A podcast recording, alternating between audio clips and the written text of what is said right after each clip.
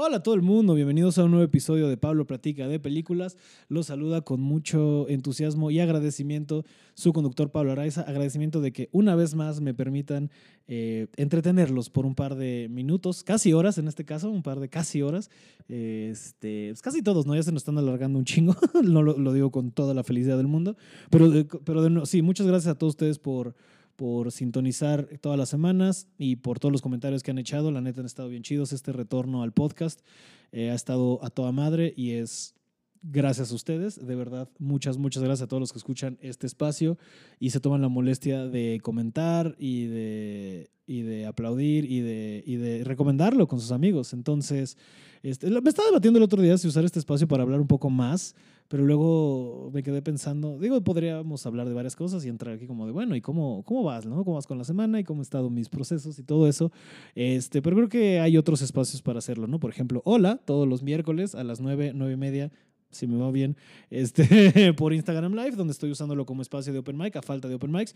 Espero pronto poder hacerlo presencial, o sea, de agarrarnos, tal vez no todos los miércoles, pero un miércoles cada una vez miércoles al mes, por ahí, miércoles cada 15 días, de un espacio donde sea puro work in progress, hasta tal vez no cobrar la entrada y nada más que le caigan para tener esa respuesta inmediata, porque me está sirviendo mucho, aunque sean los jajas y likes y corazones en el, en el live. Y de nuevo, muchas gracias a todos los que se conectan. Este, pero ese espacio está haciendo para los shows en vivo, que por suerte ya están regresando, gracias a Odín, gracias al universo, gracias a la Madre Divina, todo esto está de vuelta, este, poco a poco, pero entonces si, el, si ustedes escuchan esto el lunes 8, que está saliendo, este, los anuncios parroquiales de la semana son este jueves 11, nos vemos en el Autocinema de Coyoacán para una noche de nuevo material, va a haber grandes comediantes y eso, vamos a hacer básicamente noche de nuevo material. eh, y, está chingón ese espacio porque aparte no solo caben coches, también hay como palcos, entonces si lo suyo, lo suyo no es tal vez no estar dentro del coche todo el tiempo, sino porque qué plan más raro, ¿no? Es el autocinema en la Ciudad de México, es como de, ¿qué me estás diciendo? Que el plan es ir dos horas para sentarnos dos horas en este mismo coche, no me llama mucho la atención, lo entiendo, pero ahí puede haber palco y eso, y este, la neta los shows de, de autocinema se ponen muy cagados, ¿no? Este... Este, ahora que tuve el de Perinorte con Talavera, este, estuvo bueno regresar y estuvo, estuvo muy cagado. Digo, es diferente a los otros porque en el de Santa Fe pues, hay un escenario más chonchón y así. Que sí y, el, primero que dimos con Flores y yo nos llovió, entonces güey, yo me sentía los Foo Fighters en el Corona de ah, The show must go on en lo que me llovía y estaba muy cagado. Este, pero eso también está bien chido y pues eso de, pues aunque sea recibir luces y claxonazos este, y a modo de apoyo, no a modo de quítate hijo de tu puta madre. Entonces, está muy chingón, ¿no? Y el chiste que me gusta contar ahí siempre es este que lo más divertido de los shows en autocinema es que miren, uno como comediante siempre sospecha, pero estos son los únicos shows en los que estás seguro, así completamente seguro, porque uno sospecha, pero estos son los únicos shows en los que estás seguro que a alguien se le están jalando durante tu show, ¿no? Y esto es muy divertido para mí pensar en eso. Este, pero nada, entonces 11 de marzo, autocinema eh, Coyoacán. Y 18 de marzo, en la terraza del cine Coyoacán, voy a dar el show completo. Este, un show que va a tener mucho del, digamos, lo viejo, pero este, pues por todo lo que he estado escribiendo y lo que estaba haciendo en los open mics antes de la pandemia, yo creo que si me han visto antes van a tener la grata sorpresa, la grata sorpresa de escuchar eh, varios nuevo material y pues también la manera un poco de probarlo, ¿no? Porque lo he probado de nuevo ante coches y ante cámaras y en algunos opens, pero ya me urge poder este, contárselos a ustedes en persona y ver sus caritas todas preciosas riendo. Entonces, este, pues sí, lo espero jueves 18 de mayo, cupo limitado y con sana distancia van a estar Sanasi y Gabo Serna, entonces va a estar muy chingón, eh, muy divertido y los espero. Y pues nada, ¿no? Entonces, sin más preámbulo, los dejo con el episodio de hoy en el que vino mi querido amigo Santiago Flores Meyer a cotorrear sobre Matilda, ¿no? Si no la han visto, de nuevo, pausa, vayan, véanla. Este, y regresen para escuchar esta plática que tuve con mi querido Santiago Flores Meyer sobre esta película basada en el libro de Roald Dahl, Matilda.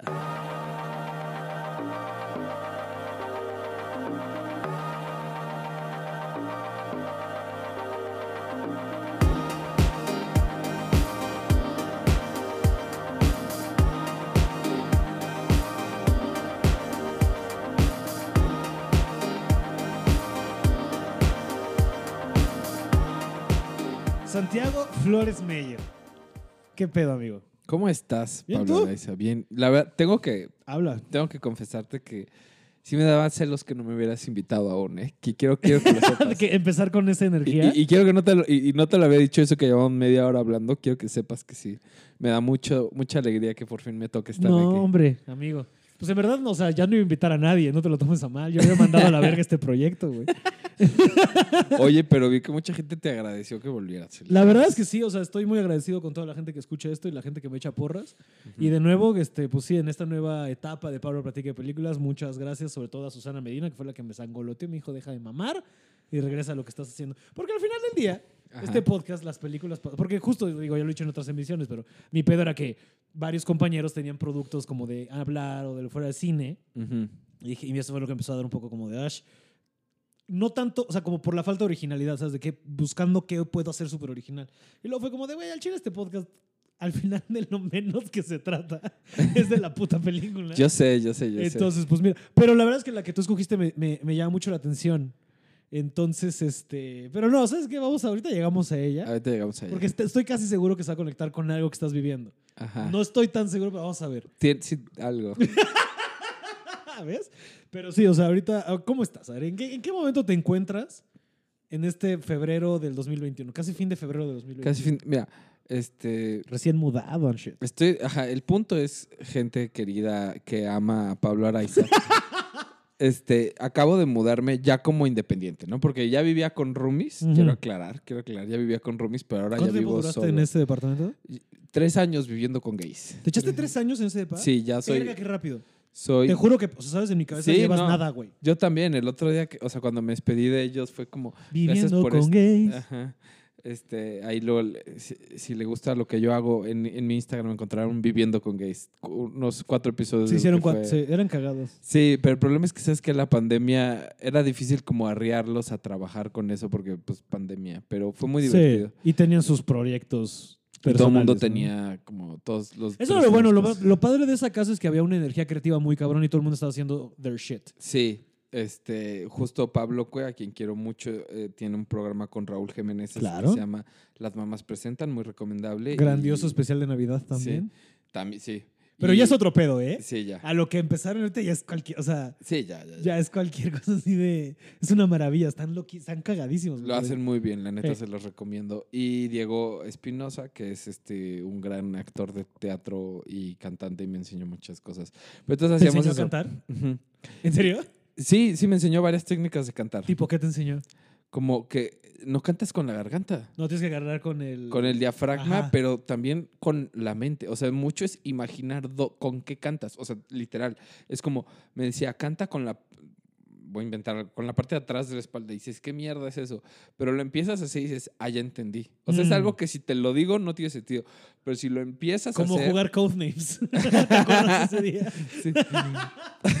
Es que me mamó que empezaron las explicaciones con, a ver, güey, te lo voy a explicar y no tiene sentido, pero tienes que hacerlo y vas a entender todo. Ajá, ¿Algo así? exactamente. Ok. Sí, sí, sí. Eh, Bueno, en general, cualquier juego de mesa es, mira, te voy a explicar, no tiene sentido. Pero ya que lo empiezas, vas a decir, ah, qué razón tenía este güey, ¿no? Exactamente. sí, sí, sí, sí, sí. Pero bueno, entonces ya me mudé solo este, y está muy bien porque ya puedo hablar solo en mi departamento y gritar.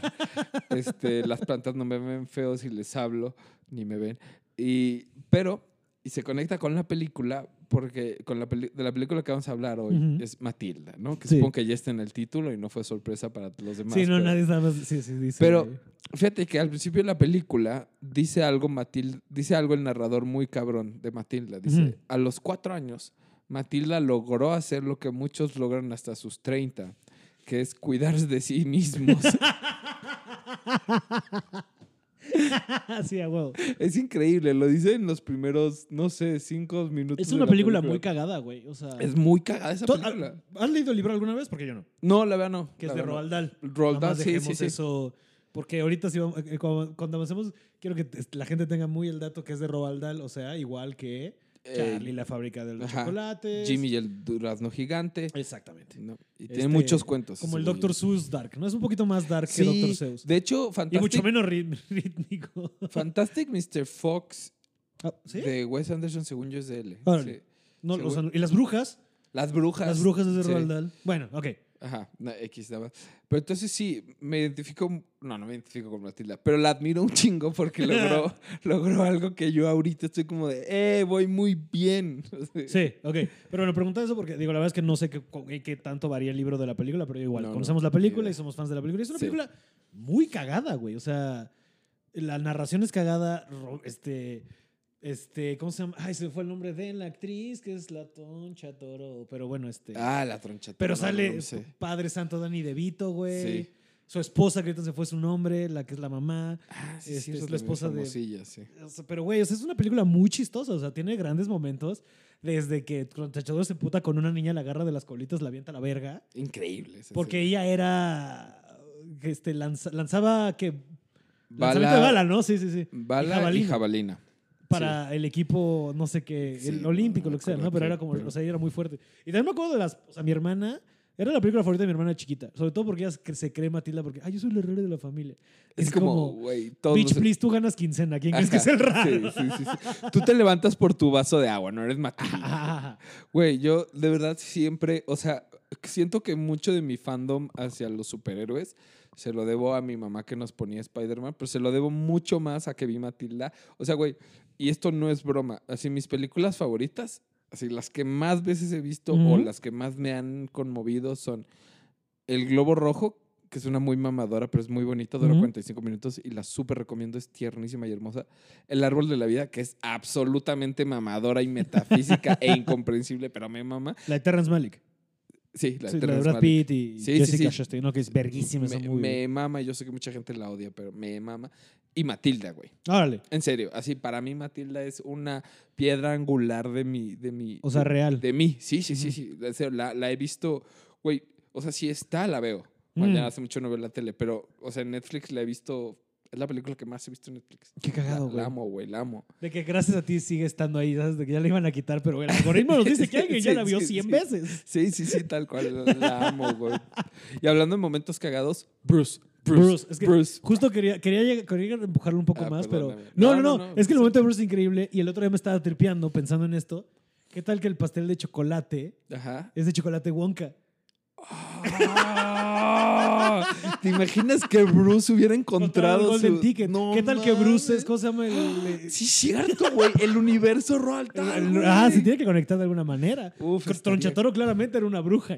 Tronchatoro claramente era una bruja, güey. Además tenía los dientes feos. Porque sí te están dando a entender que hay magia, ¿sabes? Porque Matilda es magia, ¿sabes? O sea, no es tanto poder, no es este el profesor X o, o qué otro telepata, hay, o sea, Jean Grey o Yo creo que Scarlet justo Witch. vive en el área gris, ¿no? Porque sí es como superpoder telequinético, Ajá. pero not really, ¿no? Porque además tiene algo muy bonito que es que Matilda desarrolla estas cosas no por ser una genio, sino porque vive este Chalupa aquí presente. Mm. En la Eh, opresión de una familia que no le entiende. Ajá, Ajá. exacto. Y si te fijas, la escuela es una cosa oscura y fea donde a huevo te dan conocimiento. Pero cuando ella se educa sola La y se aleja de la tele, la pasa cabrón. Lo que estás diciendo aquí es que eduquen a sus niños en su casa. ¿no? exacto. no pagan colegiaturas. A la verga la, el- No, la- pero sí, la claro, sean autodidactas. O sea, eh, Fíjate que algo que yo le agradezco mucho a mi madre es que mi madre es pedagoga, ¿no? De, de, de la UP, justo. Y ahorita vamos, si quieres, hablamos largo y tendido de tu casa, la UP. Porque me parece un, este... Ajá. Es muy enigmática para mí la UP. El hecho de que sea del Opus Dei y lo que eso implica y la educación que dan y por la, el tipo de... Pues sí, la inclinación que Sí, tiene sí, sí. la- la- la- Todas las escuelas tienen una inclinación. ¿no? Es Ah, como 100%, que- a ver. Sí, sí, sí, sí. Mi prepa fue lasallista. Sí, sí, sí. Lo digo porque hay gente que cree como que, que si estudias en un lugar tienes un prejuicio y si estudias en otro tienes prejuicios. Es como no. Ah, es, ajá, es como la gente que de repente cree de... El otro día leí una, hay una discusión como hecha meme, pero de unos mensajes de texto de gente diciendo de Venezuela de, güey, pero ¿por qué dicen que tenemos acento? Ajá. Sí, es, es, es eso mismo. Es eso mismo, Es ¿sabes? eso mismo. Es como, no, tú también tienes prejuicios, paps. O sea, o sea, el ITAM tiene sus prejuicios y el OP y la náhuac y bla, bla. Sí, y está como este pedo. Es que vives en una burbuja. Ay, tú no.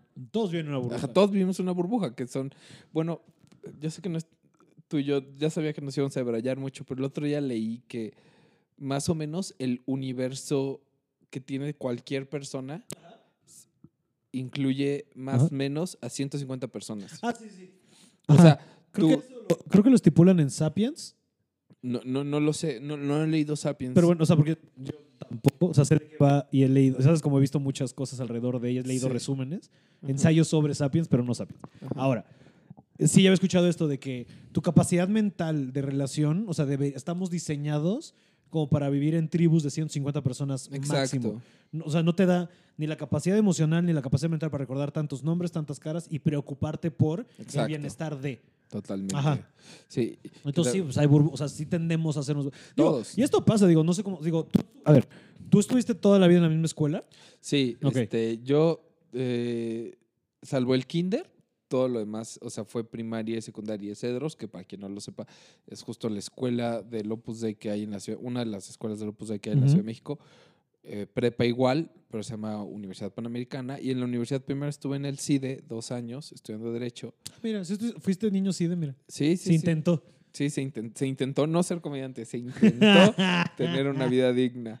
Y No, pero es que el, el- el cine también es muy exigente. O sea, yo conozco gente que estudió ciencias políticas ahí, sí, no mames, güey. Sí, pero cuando te gusta, aguantaslo. O sea, ¿sabes?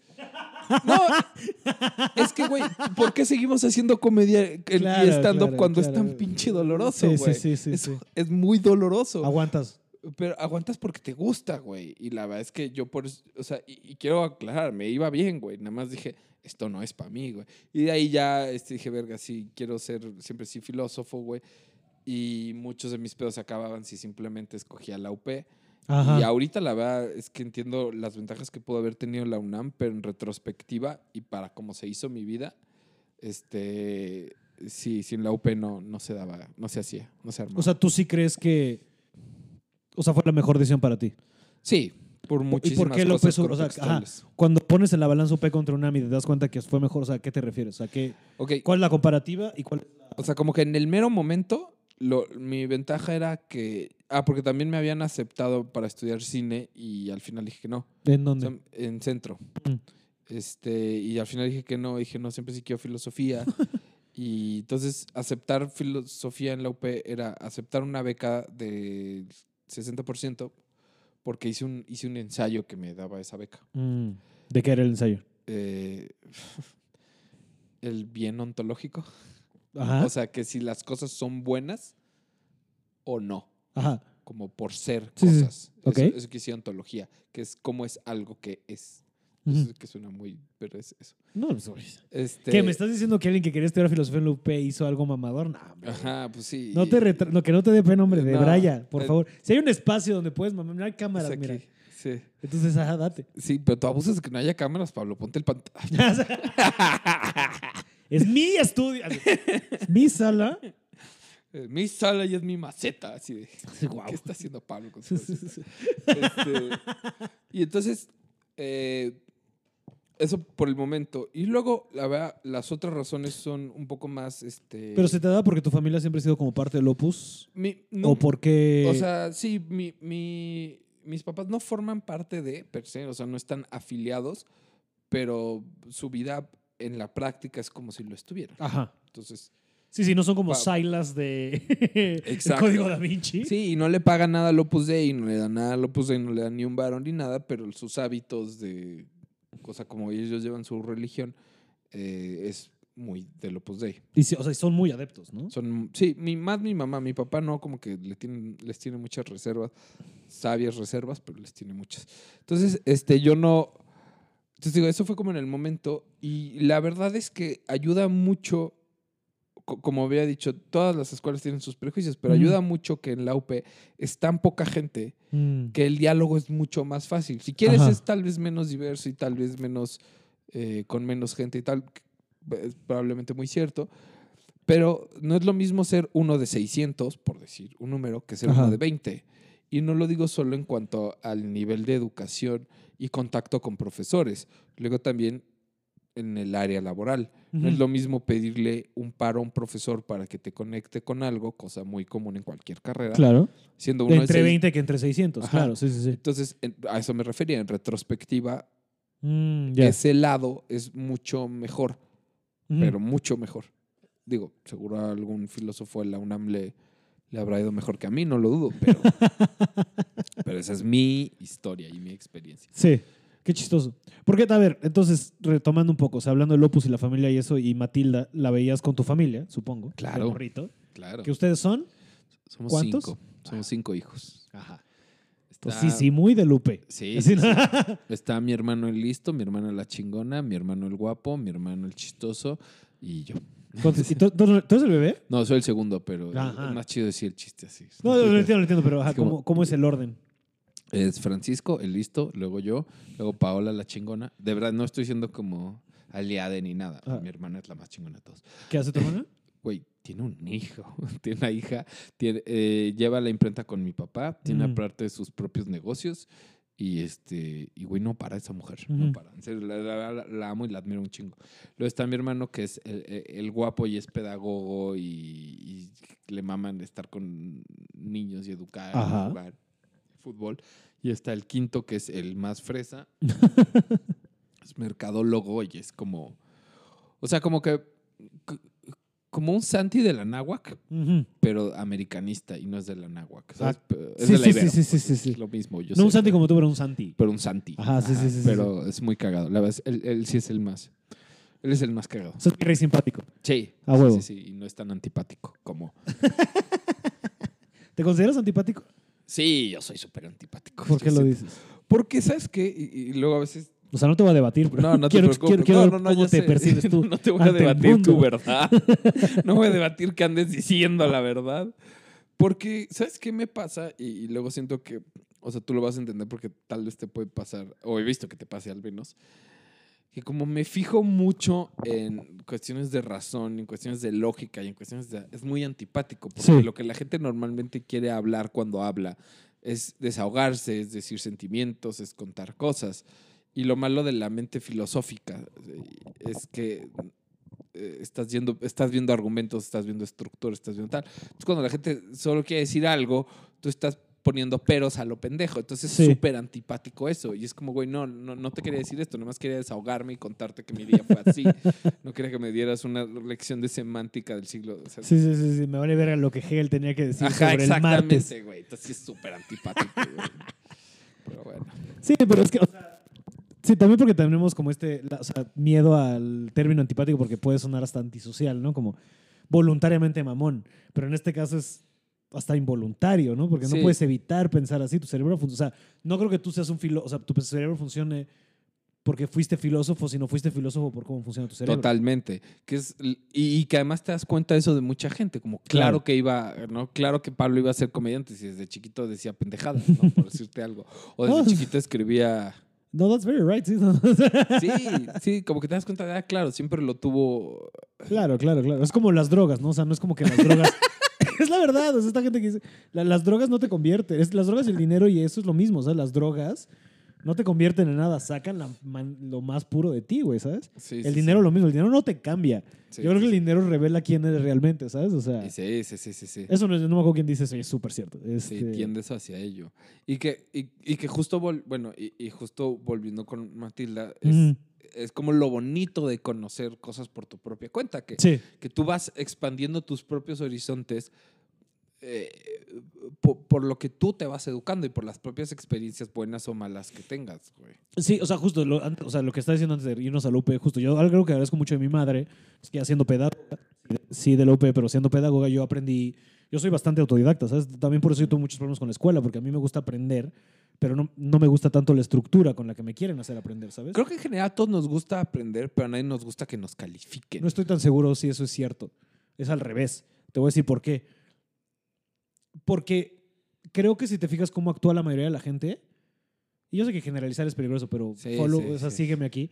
Este, a veces tiene opiniones que no son necesariamente con las que, que las que creen realmente en la parte más interna de su ser, Ajá. sino que repiten lo que se siente como aceptable porque en la escuela te enseñaron a que si tú estructurabas tu respuesta de tal manera que básicamente estás repitiendo lo que te dijo la maestra, ibas a tener un 10. Sí. Por ende, aceptación. Por ende, ser inteligente. Lo cual a mí se me hace muy peligroso, pero así está educada. la- O sea, así nos educaron. Tú tienes que hacer que una figura de poder te diga eso es lo correcto. Y cómo la manera de conseguir ese es lo correcto es regurgitando lo que esa figura de poder te dijo.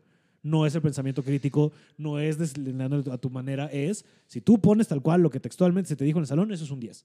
Entonces yo creo que sí hay mucha gente que le gusta que constantemente le estén reiterando, que lo califiquen y le estén reiterando, eso es lo correcto, eso es lo correcto, eso es lo correcto. Me voy a ver. Pero yo creo que habemos otras personas que tenemos esta soltura, perdón que te interrumpa, No, no, no. que justo cuando tenemos problemas con la estructura y nuestro pedo es más de necesito pensar en esto, no necesito que me diga, o sea, necesito que me, me funciona más que me enseñaran cómo pensar, a qué pensar, Claro. básicamente. Sí. Pero yo me voy a ir más punk que tú. Porque, y, y justo, eh, Matilda, eh, el, el- yo creo que a es todos nos punk, ¿eh? mama. Es sí, punk.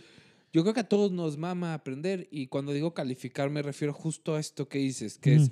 Solo hay una respuesta y está en la parte de atrás del libro, por si Ujú. tienes dudas. Entonces, lo importante, no, lo importante no es que aprendas, lo importante es que entregues resultados.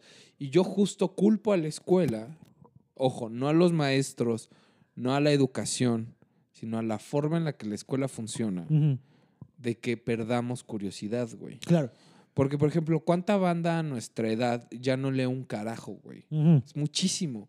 Pero es, O, no aprende- digo- o sea, la gente que está negada de, no es que yo, o sea, cositas chiquitas como de, no es que yo no le entiendo al SAT. Ajá, No, creo que, creo que si tuvieras paciencia y un poquito de curiosidad, te lo juro que en 20 minutos lo resuelves. claro, pero ¿cómo nos Pero ya te cerraste. Ajá, porque ¿cómo nos enseñaron a aprender? Es escucha, yo te digo, tú haces, repites, sacas 10. Ujú. Pero la verdad es que el mundo y, sobre todo lo que nos ha traído la tecnología de, o sea, no quiero sonar a ruco, pues, pero parte de lo, lo que ha hecho YouTube y todo es para ser autodidacta necesitas encontrar tu mejor forma de aprender. Claro. Entonces, yo sí culpo a la escuela, de nuevo, no a los profesores, no, sino al sistema. No al individuo, sino al sistema, siempre. porque te quitan la curiosidad. ¿Cuánta gente no, no has visto que conforme crece? O sea, a mí, por ejemplo, en la pandemia, mucha gente, bueno, no, no mucha gente, cuatro personas en específico, Ajá. me empezaron a buscar porque les interesó la filosofía, porque leyeron algo, alguna frase pedorra en TikTok o donde chingados sé yo. Y este, dijeron, oye, güey, ¿y este quién es? Y de recomendar libros, una persona este, ya está clavadísima con los estoicos, tal vez sabes de quién hablo. No, pero X. Este, Pero la, filo- la filosofía estoica, fíjate que a mí me ha ayudado muchísimo. a mí, a mí me, yo la verdad, Creo que la, la mayor lección que yo saco es, este, eh, en general, el pedo. Creo que es más de Séneca que de Marco Aurelio, pero si no me acuerdo quién es. Básicamente es el tema de, eh, mira, las cosas son, no es ni bueno ni malo, es tu juicio y el Sí. peso que tú le das a ciertas situaciones, valores o personas, lo que hacen que sufras o no. Pero las Sí. cosas no son ni buenas las cosas. Y digo, conecto un poco con lo que hablas tú de lo que Sí. es lo bueno, ¿no? Ontológicamente. De las cosas no existe lo bueno o lo malo, solo es. Las cosas van a pasar, la naturaleza es. la, No es ni cruel ni mala ni buena, ese es un juicio tuyo. la Y metáfora. cuando dejas ir sí, eso es mucho más pacífico, perdón. No, no, perdón. la metáfora. ¿eh? La metáfora más, más famosa de los, cín- de los cínicos, de los Estoicos. estoicos, Que también somos bien cínicos, ¿eh? No me Sí, sí. No, madre, el com- comediante es ser cínico. Así tienes que. Sí. A- Ahorita llegamos a eso, pero. eh, los estoicos dicen, güey, la vida es una carreta. Y tú eres un perro amarrada a la carreta. La Ujú. carreta te va a cargar, güey. Te Ujú. guste o no. Tú decides. O cooperas o cuello. Así literal. o te aclimatas o te arra- aclichingas. exactamente. O te jala o, o vas a un buen trote, güey. Ajá. Pero no va a parar por ti. Entonces, o te ahorca. o se- entonces, y es muy cierto. Y bueno, yo tengo otras tres personas también. Y, y- me dijeron, es que, güey, esto en la escuela, dos me dijeron, nunca me lo enseñaron, y otros dos me dijeron, nunca me interesó. Ajá. Y yo creo que los temas siempre les, les pudieron haber interesado, pero si el profesor te lo da mal, este, si te tienen que calificar a huevo, no sé qué, Sí, mata Te- la curiosidad. te mata la curiosidad, güey. Por eso mucha gente no lee, porque la experiencia que tiene de leer o de matemáticas Es de la verga. Es de la verga, Sí, sí, sí, güey. sí, sí. Es de la verga. O sea, yo, por ejemplo, yo por culpa de, y digo, esto ya mi, a mi adultez tendría que tomar. o sea, ya debería ser responsable. ajá, eso yo soy responsable de esto, pero yo sé que a mí el principito me caga por una miss. Ah, sí. Así yo detesto ese libro por culpa de una maestra. Órale. Que esa miss me odiaba a mí. O sea, sí, claro. digo, muchos años después, y eso me lo hizo ver esto me lo hizo ver mi amigo Nils, no tanto yo, este, en una plática que una vez teníamos con mi mamá, de como que siempre me atacaron a mí varios profesores, eh, por- pero no era tanto por quién era yo, que obviamente yo crecí todo el tiempo pensando que el problema era yo, pero era porque era una venganza contra mi mamá, porque mi mamá llegó a- al Miraflores a un puesto y, o sea, llega ella al departamento psicopedagógico pero en poco tiempo la hacen directora, coordinadora, no sé qué vergas. Y es un Ajá. puesto que varios maestros que llevan siglos en esa escuela. no, el pedo es, y eso lo he contado en nuestras emisiones, cuando nosotros llegamos a Cuernavaca, justo yo me entré en, en mi quinto de primaria, o sea, en el 99, cambia lo que antes era el Oakwood Ujú. al Miraflores. Y yo llegué al Miraflores. Ok. Pero habían maestros que llevaban en ese inmueble desde que era Oakwood, entonces sentían que se les debía. Ajá. Esto me lo hizo ver un amigo hace bien poquito, porque yo crecí durante años pensando que yo era un de la verga, que probablemente lo soy, pero en otros, en otros aspectos.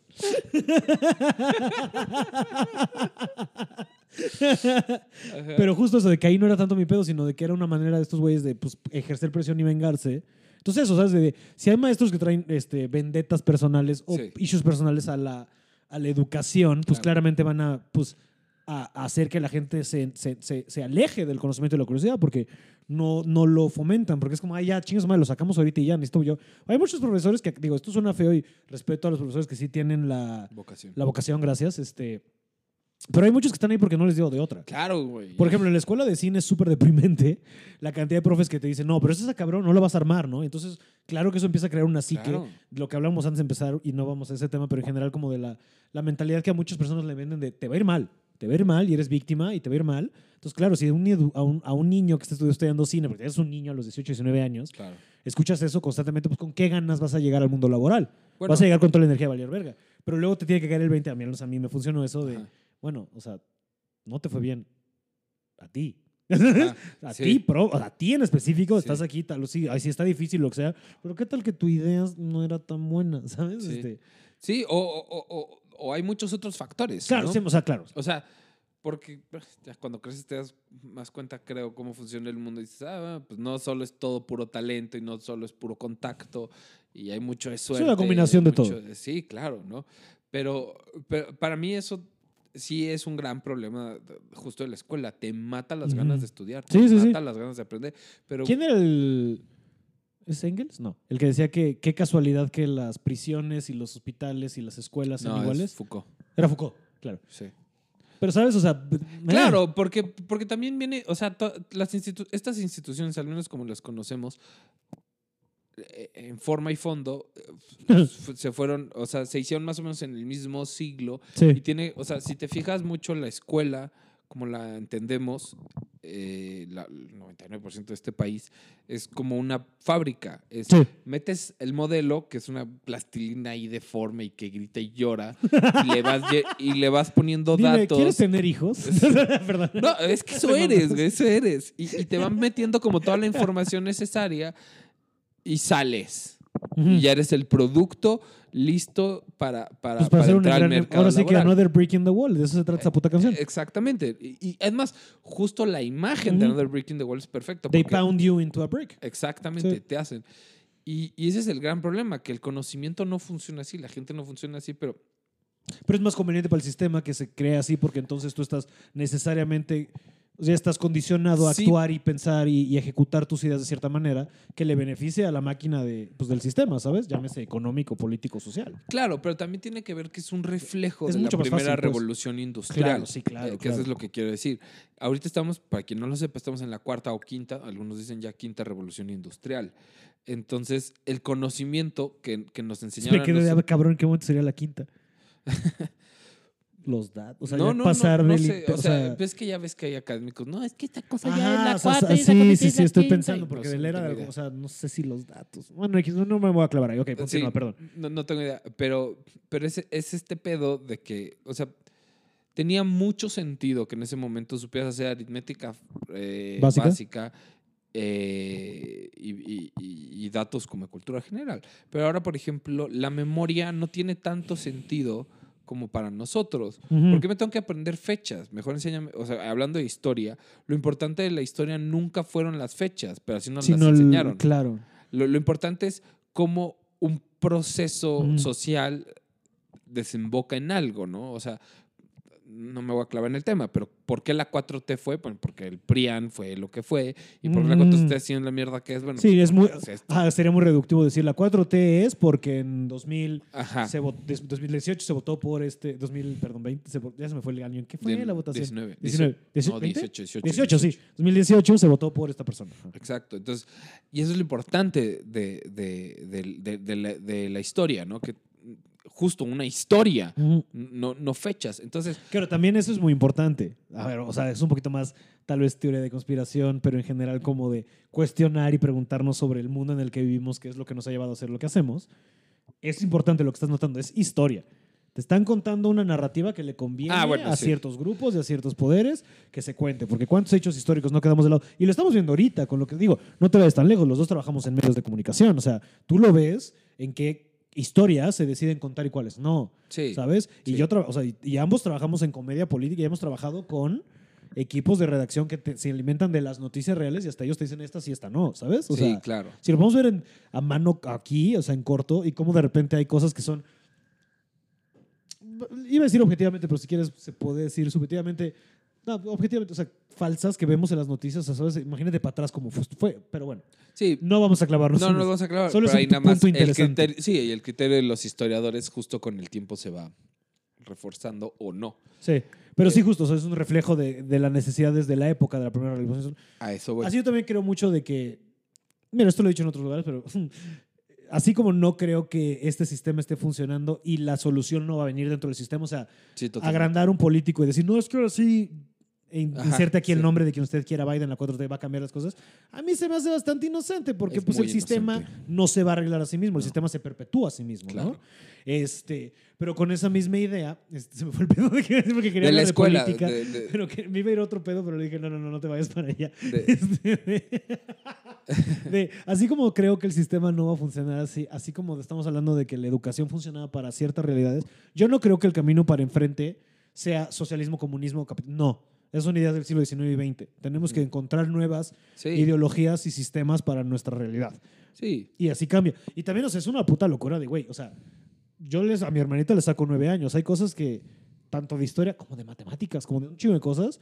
O sea, desde mis papás a mí me imagino la puta locura. O sea, por eso Sí. mis papás no te pueden ayudar con la escuela, porque para cuando ellos dejaron la escuela, lo que ellos saben de mates ya no es real, ¿sabes?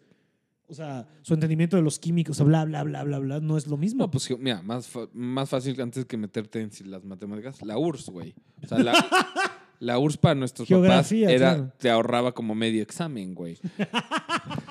¿No? De capitales. Ay, puta verga, Yugoslavia. Ajá, nacimos nosotros y ¿qué es Yugoslavia? Pues en cinco minutos nada, maestra, usted dígame. Se la pongo. Un ¿no? recuerdo, ¿qué es? un sueño. Tal cual, sí. ¿Sabes qué me da mucha risa? Digo, saltando un poquito ahí, que ahorita regresamos, pero no tiene nada que ver. Que dentro de, dentro de todo el cagadero que ha sido esa zona de Europa y cómo ha sido cambiante, Ajá. y en general Europa, hay un. Y la cantidad de imperios que han caído en la zona de los otomanes, hay un pequeño país que haya estado y se ha aguantado. ¿Qué vergas con Polonia, güey? Ah, bueno. Polonia ha sobrevivido un chingo, Sí, güey. y ahí Polonia, está. sí. Creciendo y reduciendo tamaño, sí, órale. Sí, sí, sí. Pero Polonia nunca ha caído, güey. ¿Qué pedo con Polonia?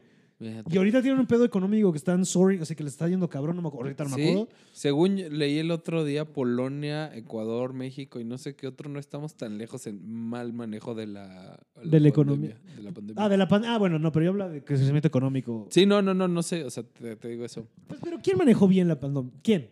¿Quién? ¿Al- ¿Nueva Zelanda? Sí. Pero son 14 cabrones y están en una isla, claramente les iba bien, güey. Pues sí, güey, pero lo hicieron. Sí, o sea, sí, claro. Fueron los jacas, le echaron un húngara. Sí, sí, sí, también cuando eres el, el bote de basura del mundo, pues es un poco más Es fácil. muy güey. cagado eso, güey, sí. Sí. O sea, Australia, Austra- Australia y van, o sea, pero ¿quién, neta, el Chile, el Chile, quién la manejó bien, güey? No, no, de acuerdo, pero... Porque nos agarró. O sea, No, pero por ejemplo, sí, ya no recuerdo el país, pero era un país africano, obviamente, digo obviamente porque pues, van a oír, pero eh, a ver si me puedo buscar el nombre, pero el presidente a la fecha sigue negando la existencia ya, del, ya, ya, ya. del virus.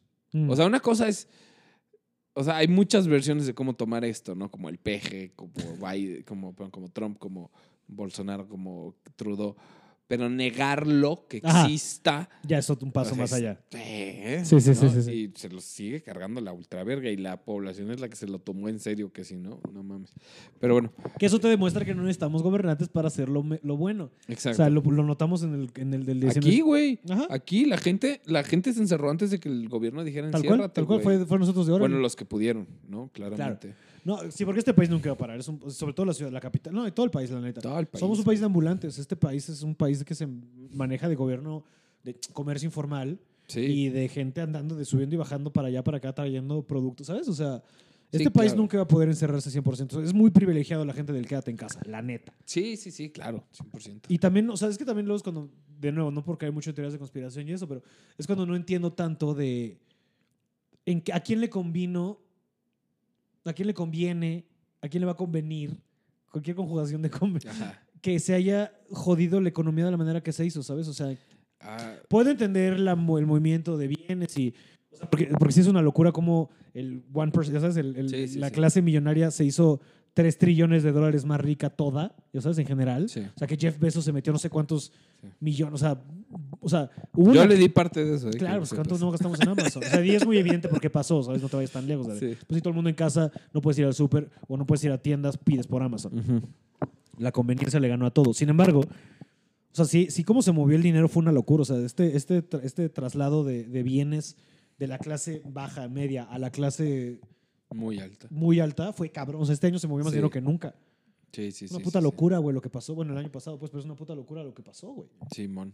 Pero no sé a quién le conviene, ¿sabes? Por eso te digo. esta- No, no, yo. Es que- Ahora, o sea, negar la existencia es una pendeja, no mamemos. sí, eh, mira. O sea, no va por ahí. Lo que me refiero es que qué vergas pasó, ¿sabes? Sí, mira, el a quién le conviene. Yo, yo, yo nunca creo eso. O sea, es, es que siempre es más fácil poner una narrativa donde a quién le conviene y quién creo esto. Y no estoy diciendo que tú lo digas, sino. O sea, Ah, no, pero sí. pero, pero evidentemente siempre. Es que de cualquier situación alguien va a salir ganando y alguien va a salir. Porque no todos están. Ay, perdón. No todos están parados en el mismo lugar. Claro.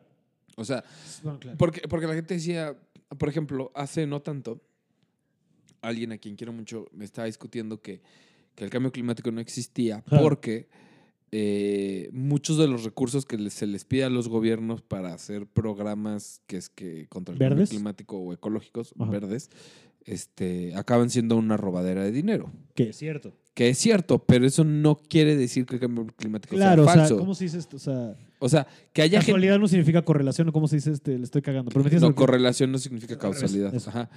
Y ese es justo el tema. O sea, ya no debo de fumar antes de grabar. y bueno, ya por eso no fumé. Sí, ya sé, lo hiciste bien. No, porque yo sí me voy, chavos. Este, pero, y, y ese es mi punto, que, que, que evidentemente siempre a alguien le va a convenir algo. O sea, claro, voy a decir algo horrible, pero el robo de autopartes le conviene a alguien, güey. ¿no? claro.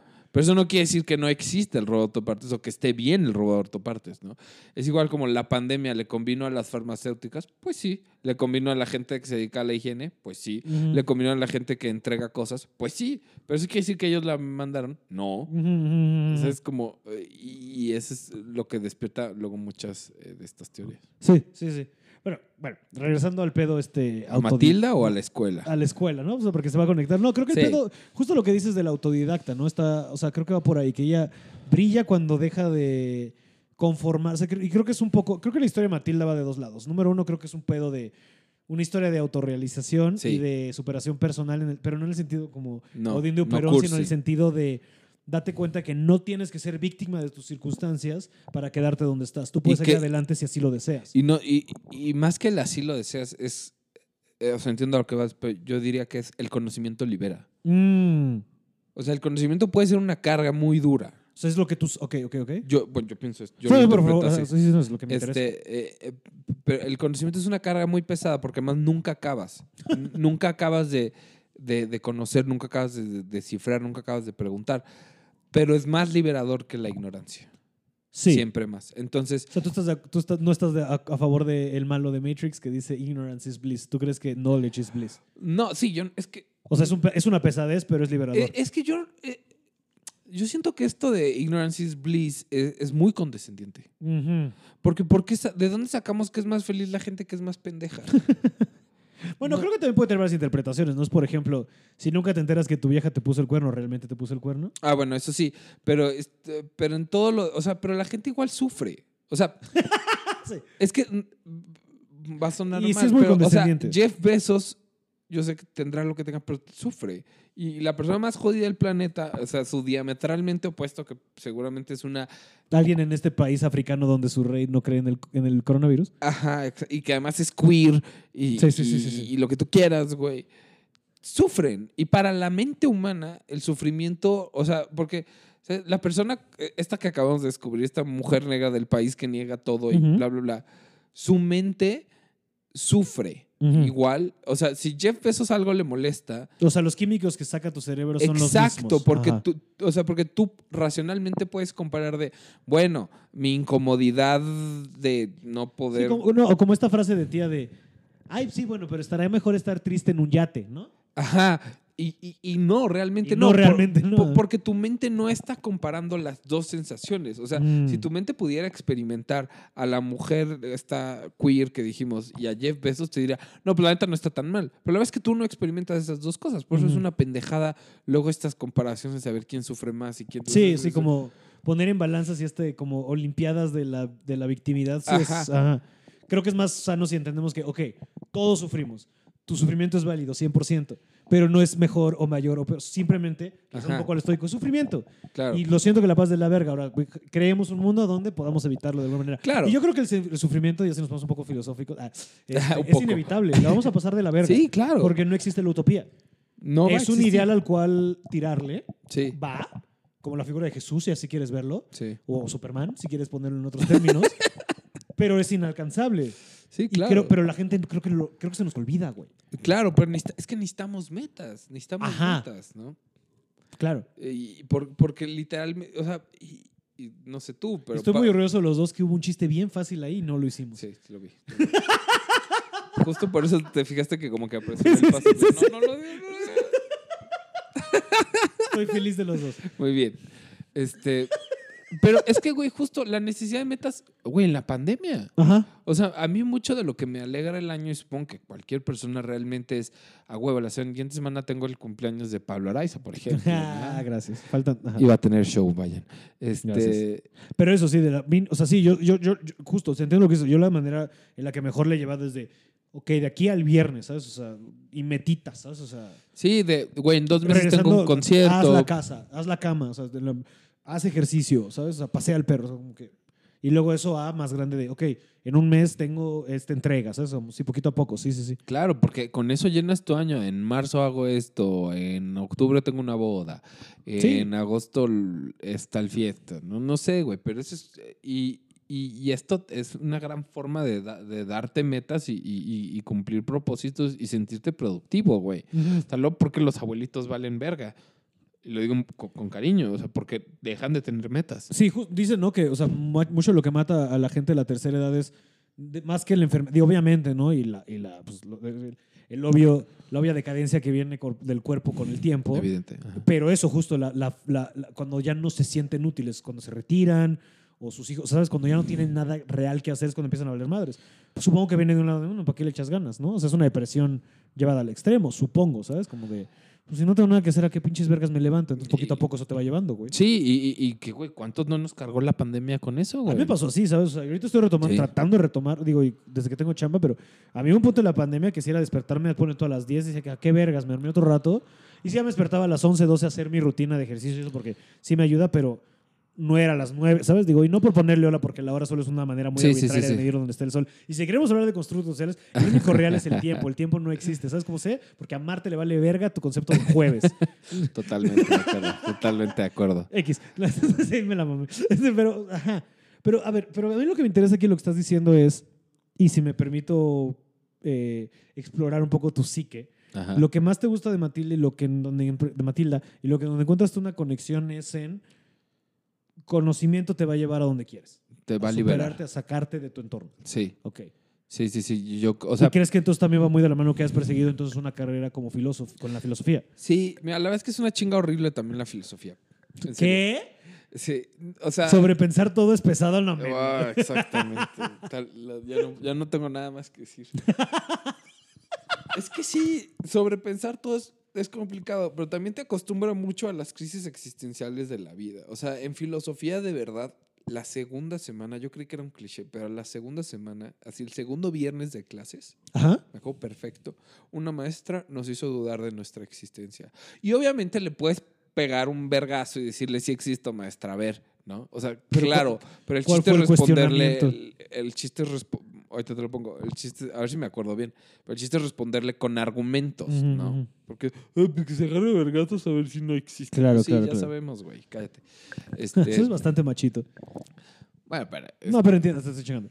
este, eh, hay, hay- hay un güey que se llamaba este, Zenón, creo que se llama Zenón, y dice, nada viene de la nada, ¿no? Y todo viene de algo, ¿no? Pero entonces, si tú no eras nada y tú no existías, ¿de dónde vienes? Si tú no existías, entonces tú no eres nada. Sí, sí. Es como, os digo, la manera burda de esto es, no sé, alguna vez tu papá te lo aplicó porque según yo es muy de esa generación, como que es un, que si lo, ya de grande lo pensé y fue, güey, esto es una buena manera de tratar de entender qué es la existencia. Este, este pedo de ver, yo soy yo, tú eres tú, Ajá, ¿cuál de los dos es más tonto? eh, un poco sí. ¿Ya sabes este Sí. juego? Sí, es que es, es- es mucho. Y esos juegos, son, o sea, son muy buenos juegos mentales Para un squinkle. para un escuincle. Pero te, te gira la cabeza, porque obviamente la respuesta está aquí estoy, maestra, y sí existo. Pero es muy difícil zafarte de esa. O sea, bien puesta. Ahorita te puse la versión más. Sí, Pero si nada viene de la nada y yo nunca y yo no existí antes de existir, y entonces yo vengo de la nada. Pero como que la nada hizo algo. Entonces no es la nada. O, o no eres algo. Sí, sí. O, O sea, la- son, son, son, o sea, se, ex- se excluyen, no puedes poner una o. Es una o, no son las dos. Ajá. Bueno, se tardaron, ya no me acuerdo cuánto, pero por lo menos un siglo, creo, en poder responder esta cosa. Sí, es en serio. El primer- segundo viernes, me acuerdo que nos fuimos, me acuerdo muy bien, estábamos los 19 que éramos en mi salón en, en ese momento así, de, pues que sí existo. Ujú. A mí La maestra no me va a decir nada. Yo Claro, claro, claro. Entonces, Pero, ¿te acuerdas? O sea, ¿cómo, cómo, cómo, cómo, les planteó la pregunta? es que es un poco como te la digo, es si nada viene de la nada Ajá. y tú no eras nada, ¿cómo que tú eres algo ahorita? Claro. Ya, ok, ya, ya, ya. Y la respuesta, o sea, digo, sin filosofar. Sin filosofar, la respuesta es que eh, O sea, yo tengo. Hay una. hay- a ver. No, pero vas, pues, quería escuchar No, la no, tuya. no, vas tú. No, No, primero, primero el pro, luego el, luego el pendejo. Ah, estás haciendo trampa. Bueno. ok, la respuesta la, la tiene, la, la dio Platón y es que, o sea, no lo expresa así, yo lo voy a expresar como lo recuerdo y si hay alguien ahí que estudia filosofía y me ve, lo siento mucho si lo digo mal, pero es, tú no eras, o sea, esa nada que está hablando, cuando digo nada viene de la nada, Ujú. l- eh, esos dos, las dos veces que está la palabra, está hablando de dos cosas distintas. Claro, sí, sí, sí. Porque la primera, nada viene de la nada. La segunda nada es como una nada absoluta, como la de fantasía, como la de la película esta de la historia sin fin. Sí, sí, sí. La nada, la nada absoluta. Esa nada no existe. No. Es, es lógica. La existencia que tiene esto es lógica. La puedo decir como, como puedo decir que existe Santa Claus. ¿no? Este, pero la primera nada es una nada este, como particular. Como un objeto no viene de la nada. Entonces, lo que tienes que hacer es relativizar los términos. Claro, porque claro. tú no vienes de la nada, eso es cierto. Pero tú vienes de algo que ya era algo, que el esperma y el, y el óvulo. ¿no? Sí, Entonces, tú no vienes de la, de la nada absoluta, tú vienes de la nada parcial. sí. De Y- estos dos elementos se juntaron y saliste Ajá. tú, sí. Entonces, eh, es como decir la Torre Eiffel es alta. En relación a qué. En relación a qué, Ajá. tal cual. Entonces, es en relación a que nada viene de nada. ¿A qué nada? A que nada. Cuando no hay una nada absoluta. Exactamente. Exacto. Sí, sí, sí, sí. Pero este pedo, que de nuevo lo dije seguro muy mal y muy resumido, les tomó siglos. Pues claro, pues, que, pues cuántas vueltas le puedes dar, sobre todo. Y justo antes, lo que hablamos un poco antes de grabar es que también son discusiones de semánticas, de what do you mean, o sea, ¿de qué- ¿a qué te refieres con tal? Ah, bueno, entonces vamos a desmenuzar la palabra 27 veces hasta llegar a un acuerdo de que qué nos referimos en este argumento a la palabra nada. Eso te toma un chingo, por supuesto. Sí, claro. No, mi, mi idea iba a ser un poco como de eso, de pues de la nada y el todo, pero pues es que es en relación a siempre todo, ¿sabes? O sea, Exacto. no existe una nada sin un todo y al contrario, ¿sabes? No existe una luz sin una oscuridad y, así es- y, ese- y esa es la realidad en la que vivimos. En este plano etéreo de tres, de tres dimensiones, así funciona. Así existimos. Es un pedo de binarios y de, y de diálogos y de opuestos. Así Ujú. funciona porque sin luz no hay oscuridad y viceversa. No Sí. están internamente ligadas. No puede existir la una sin la otra. Y por eso, por ejemplo, este es mi trip bien pacheco, por eso tengo esos, esos lentes allá, porque eso me recuerda a esto. Para, Ah, eh, para venderte la ilusión, porque esto es una ilusión Ajá. de la... Y esto ya es más que filosofía, ya estoy metiéndome en términos más woo pero esto, es- ah, esto es en lo que yo más sí creo. Ajá. Acuérdate, cuando antes, ahorita ya no, pero la tecnología para venderte el 3D que te hacían ponerte un ojo, un ojo rojo y un ojo azul, Ajá, a manera de crearte esta ilusión de profundidad y tú asumir que existía esta tercera dimensión. Totalmente. Pero eso no es cierto, es una ilusión de, de- de- de binarios, no- de dicotomía, ¿sabes? Eso no es cierto. son, sí, son Pero son cosas complementarias. a- pero bueno, regresando a lo tácito, a lo físicamente experimentable, que podemos argumentar ahí también de qué es realidad, si no solo es tú eres una antena que está convirtiendo ciertos estímulos, ciertas señales en algo. O sea, la- la- l- tu- tus ojos son antenas que convierten partículas de luz en todo lo que estás viendo, ¿sabes? Depende del rebote. Y justo entonces como es como el pedo binario del 1 y 0 de la computadora, ¿sabes? O sea, lo que no es lo que no es sólido es aire y lo que no es aire es sólido, lo que no es luz, o sea, por eso lo ves reflejado así, porque es tu cerebro está haciendo constantes contrastes. contrastes. Sí, sí, tal cual. Ay, pero me acabo de aclarar, no- nomás por si alguien le ñoñó extra, no fue Zenón, fue este Parménides. Y de Parménides luego vino la paradoja, las- según yo, ahora sí no las, espero no cagarla, pero los como acertijos de Zenón, que es como Mm. de si, si Aquiles va a perseguir a la tortuga, ¿no? Que ahorita lo podríamos simplemente tropicalizar a un personaje pop. Si, si Pepillo Origel persigue la vacuna, sí, yo- Tal cual. Pero dice, pero para llegar a la vacuna tiene que recorrer la mitad del camino de aquí a Estados Unidos. Pero para recorrer la mitad del camino a Estados Unidos tiene que recorrer la mitad del camino de aquí a la mitad y a la mitad y la mitad y la mitad y la mitad y la mitad. Sí, ¿qué tanto puedes doblar estas Entonces no mismas? puede avanzar nunca porque primero tiene que recorrer la mitad de un camino y se vuelve infinito. Entonces, la realidad es, Pepillo va a ir, güey, ¿no? Pepillo ya Camina fue. y a la Pepillo verga, ya fue por su segunda dosis, además, güey, ya Sí, la Dios- hizo. Este, Ay, el mundo.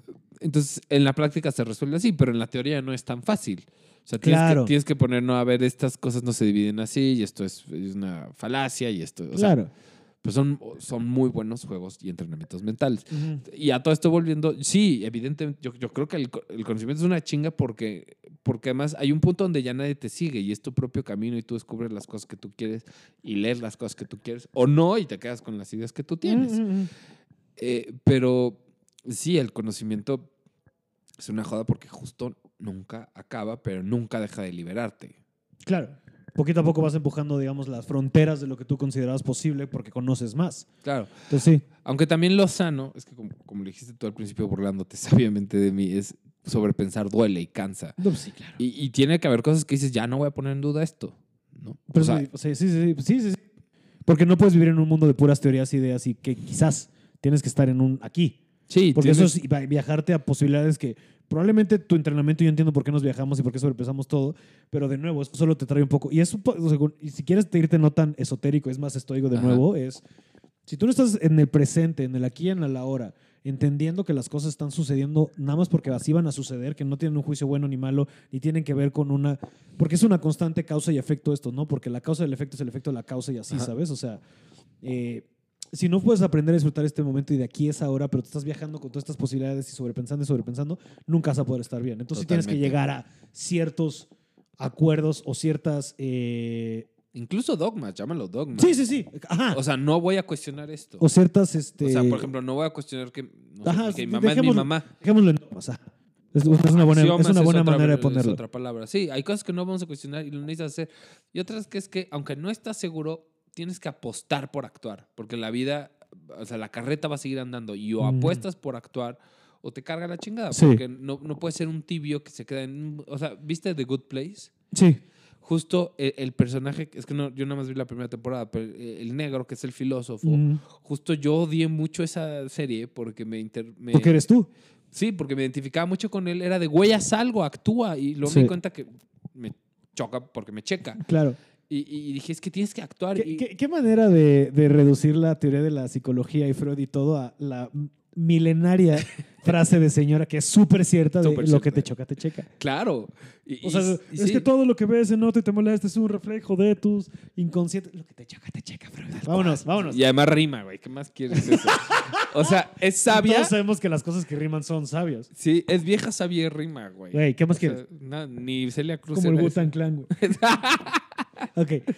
Jenny Rivera. Este, Jenny- Bueno, sí, sí. sí, ok, esa bueno, ajá. sí No, o Es que sea, me iba a preguntar, rimaba tanto, pero sí entiendo. Sí, claro que sí, es una canción, es métrica y rima. Ok, perdón, ya. Ajá. Ve a sobrepensar la mierda, no avanzamos. Sí, te- y, y justo tiene que haber un momento donde ya. ¿no? Tienes que dejar de vivir en tu cabeza y tienes que estar en este mundo real. Sí, y otra cosa que sí aprendí en la pandemia, o ahí voy, es esto de meditar. Yo sé que sueno bien con Dechi con esto, pero acuérdense que la meditación la inventó gente que no tenía nada. Así, lo inventaron hace siglos. No lo inventó gente en la Condesa hace cinco años. Sí, sí, no. sí, sí, sí, sí, Lo inventó gente de- que vive en la nada. Entonces, no es nada de privilegiado, no es nada. Pero cuando me empieza a cargar la cabeza, empiezo, me acuerdo de, son pensamientos. Y te tienes que acordar, son pensamientos. Sí, sí, sí. No es real, es No es real, lo puedes detener aquí, ahora. Yo entiendo que hay gente que sufre cosas mentales, no estoy hablando de eso. Pero de nuevo, o sea, si nos vamos a los sufrimientos y a las... Es que también creo que luego somos muy duros con nosotros mismos de, ah, pero es que cómo me atrevo a sentir esto si hay gente que está sin agua, sin comida, sin lo que sea. Porque tú no estás viviendo esa realidad. Pero si regresamos a lo- verga voy a tener que yo experimentar esa realidad. O sea, sí, qué, qué mal y voy a tratar de hacer lo posible dentro de mis, de mis poderes y de, mis, y de mi vida para que esto cambie. Pero por ahorita, pues tengo que contarte desde mi perspectiva, desde lo que es mi dolor. Se revuelven así tal vez a las burbujas y eso. Pero sí creo que también es muy peligroso eh, negarnos. Eso es lo estoy sintiendo, pero entonces, porque entonces te forza a ti mismo a negarlo y a esconderlo y a apachurrarlo en vez Total. de solo dejar que sentirlo y fluya. Entonces, como nos venden esta culpa de, sí, pero ¿de qué te quejas? Si tú tienes techo y tú, es como de, sí, güey, pero pues viene de otro lado, ¿sabes? Y, y que además, esa discusión que ahorita la tienes en gente correctita en Twitter, pero la vez que nos la enseñan nuestras mamás es, acábate la comida, no quiero Ajá. niños en África. Me vale verga, ¿Qué te llévaselos. hace falta? A mí me gritaban Ajá. mucho de, ¿por qué estás triste? ¿Qué te hace falta? Es como, señora, no va por ahí. sí, exacto, ese Pues- no es el tema. Y, y era justo lo que creo que todos respondimos es, pues dáselo a ellos, carajo. Ajá. Es como yo no quiero este arroz, mamá, dáselo a él, Ajá. ¿no? Y el punto no es que sea... digo, puede ser que también venga muy católico de agradecer, ¿sabes? O sea, Pero sí, y no tanto, porque también... y también del tercer mundo y la carencia, ¿sabes? Sí, pero también... ahorita hay, pero no sabes mañana. ¿sabes? Sí, y pe- pero, también justo la actitud de ser agradecido. Claro. Que ahí sí es un Si problema. no funciona desde ahí, porque dices desde la carencia. Sí. Tú tienes que estar agradecido, hablando de meditaciones también desde la abundancia.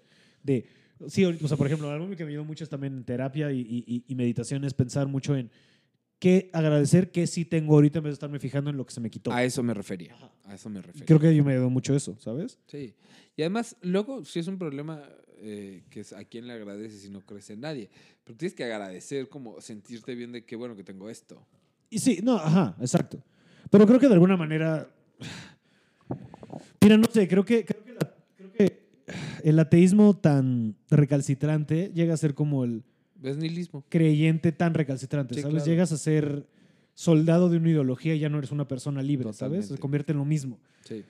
Yo creo que la realidad, y esto la verdad es que viene después de haber tenido mis experiencias con los psicodélicos, la realidad es que, o sea, ahorita hablando de tal Ah, cual de un dios o energía, magia, ¿sabes? O sea, sí, sí, sí, entiendo. Creo que son maneras de ponerle a este misterio, ¿sabes? O sea, Dios es una manera muy conveniente de antropomorfizar Exacto. al misterio, Sí, sí. al universo, al, ¿sabes? Son nombres de la misma cosa. Y luego cuando te empiezas a clavar un poco en leer tanto religiones como filosofías de vida, todas, todas hablan de lo mismo al final del día, güey. Sí, porque las necesidades humanas son las mismas. Exacto. güey. ¿Qué Es- necesitas? Seguridad, responsabilidad y felicidad, ¿sabes? Y libertad para explorar lo que es para ti la la felicidad. Y básicamente casi todo se pueden reducir a haz lo que quieras mientras no te pases de verga con nadie. Tal cual. Esa es toda la filosofía del mundo. ¿Qué es lo que hace Matilda? Es lo que, ¡Ah! Bien, nice. Lo que le enseña la maestra. Cosa la maestra buena se cu- cuando, exacto, la señorita Miel Gracias. le enseña eso, como edúcate, tú crece y tira paro. Pero Tronchatoro es una mierda que como ella está complejada y está jodida. Porque es el sistema, porque ella no pudo. Ajá. Entonces ahora te cuadras al sistema y así tiene que ser a manera de que te mete, ¿sabes? A niños los metía a- o sea, Al a- hoyo. Al hoyo, ajá. Se creó este pinche, pinche tortura medieval, güey. Que además tiene algo muy bonito también entre esa oposición entre la señorita Miel y Tronchatoro, que lo veo ¿Que igual. aparte son prima? ¿O qué, qué eran? No, es su tía. Ah, eso, tía. Este, la señorita Tronchatoro, si te fijas, es como este pedo que hay en eh, Cómo entrenar a tu dragón. Ah, huevo. Que lo que intenta Tronchatoro para que la gente aprenda es a fuerza de putazos. Sí, sí, sí. sí. Pero lo que hace la señorita Miel es a fuerza de amar Ajá. y de entender que, que tienes que dejar que, que, que- que- que, eh, se desarrolle, que como que se expanda. Es que no sé cómo decirlo, pero Sí, tiene que ser. Puta, voy a sonar bien cursi, pero tiene que ser orgánico. No, está bien, está bien. ¿no? Ti- ti- Tiene que. O sea, como darle rienda suelta a lo que innatamente viene en ti, ¿no? Ajá. Más que guiarlo. forzarte, a- es lo mismo. Pero ahora de nuevo, o sea, ¿a qué? Y rinde más frutos, perdón, y rinde más frutos dejar que alguien aprenda y le vas corrigiendo y tal y tal, que el a huevo y así Claro. y tal, ¿no? Sí. Que es algo que además suena igual muy condechi, pero es algo que nos ha tomado como humanidad por ahí de cientos de miles de años entender que si tratas algo con cariño y, ¿no? y que también está en Monster Inc. y que está en todos los episodios de Leyendas Legendarias, básicamente, que es las cosas no son monstruosas por sí, pero si tú las eh, enmarcas y las ves de entrada como, como un monstruo, Como- te va a dar un monstruo, porque Claro, lo estás claro. tratando como uno. Claro. Pero si lo tratas como, como una criatura que hay que ver y entender. Como un árbol. Es- sí, es, sí. un- es otro fenómeno en la naturaleza. Sí. Digo, obviamente con los asesinos seriales es otro tema. Vamos a. El- con los asesinos seriales es otro tema. Pero, sí. ajá, sí, claro. O sea, es entender el fenómeno como lo que es ¿no? y dejarlo ir. Pero también aquí la discusión complicada es. Digo, por algo existen. O sea, es que la realidad es tan amplia. No la verdad, que es otro tema. Sí, pero sí. la realidad es tan amplia y tan variada que, o sea, tú y yo vemos las cosas, a pesar de que somos muy similares, tenemos approaches bien y probablemente vemos cosas bien diferentes, ¿sabes? O sea, desde, y esto es banal y pendejo, pero desde que a ti te gusta más la chela oscura, a mí la clara. Sí, es Estamos cierto. hablando de la misma objeto, pero, ¿sabes? O sea, estoy siendo muy banal. en No, este no, ejemplo. está bien, está bien. Pero así es el problema, ¿sabes? Porque hay gente que le ha funcionado el sistema troncha de toro y ha re- resultado, o sea, ha, perdón, ha obtenido resultados. Pero también es que aquí entonces caemos otra vez en la semántica. Depende para ti qué es éxito. Para ti qué es resultado, Pero, no, ¿sabes? sí, pero más que eso, Entonces, ¿qué- y entonces yo creo que así es qué sistema te va a funcionar más, ¿sabes? mira, también tiene que ver las condiciones y el tiempo en el que se está desarrollando esa pedagogía. O sea, por ejemplo, nuestros papás y Troncha Toro, por ejemplo, pues ¿quién los educó, güey? claro. O sea, Los pinches boomers.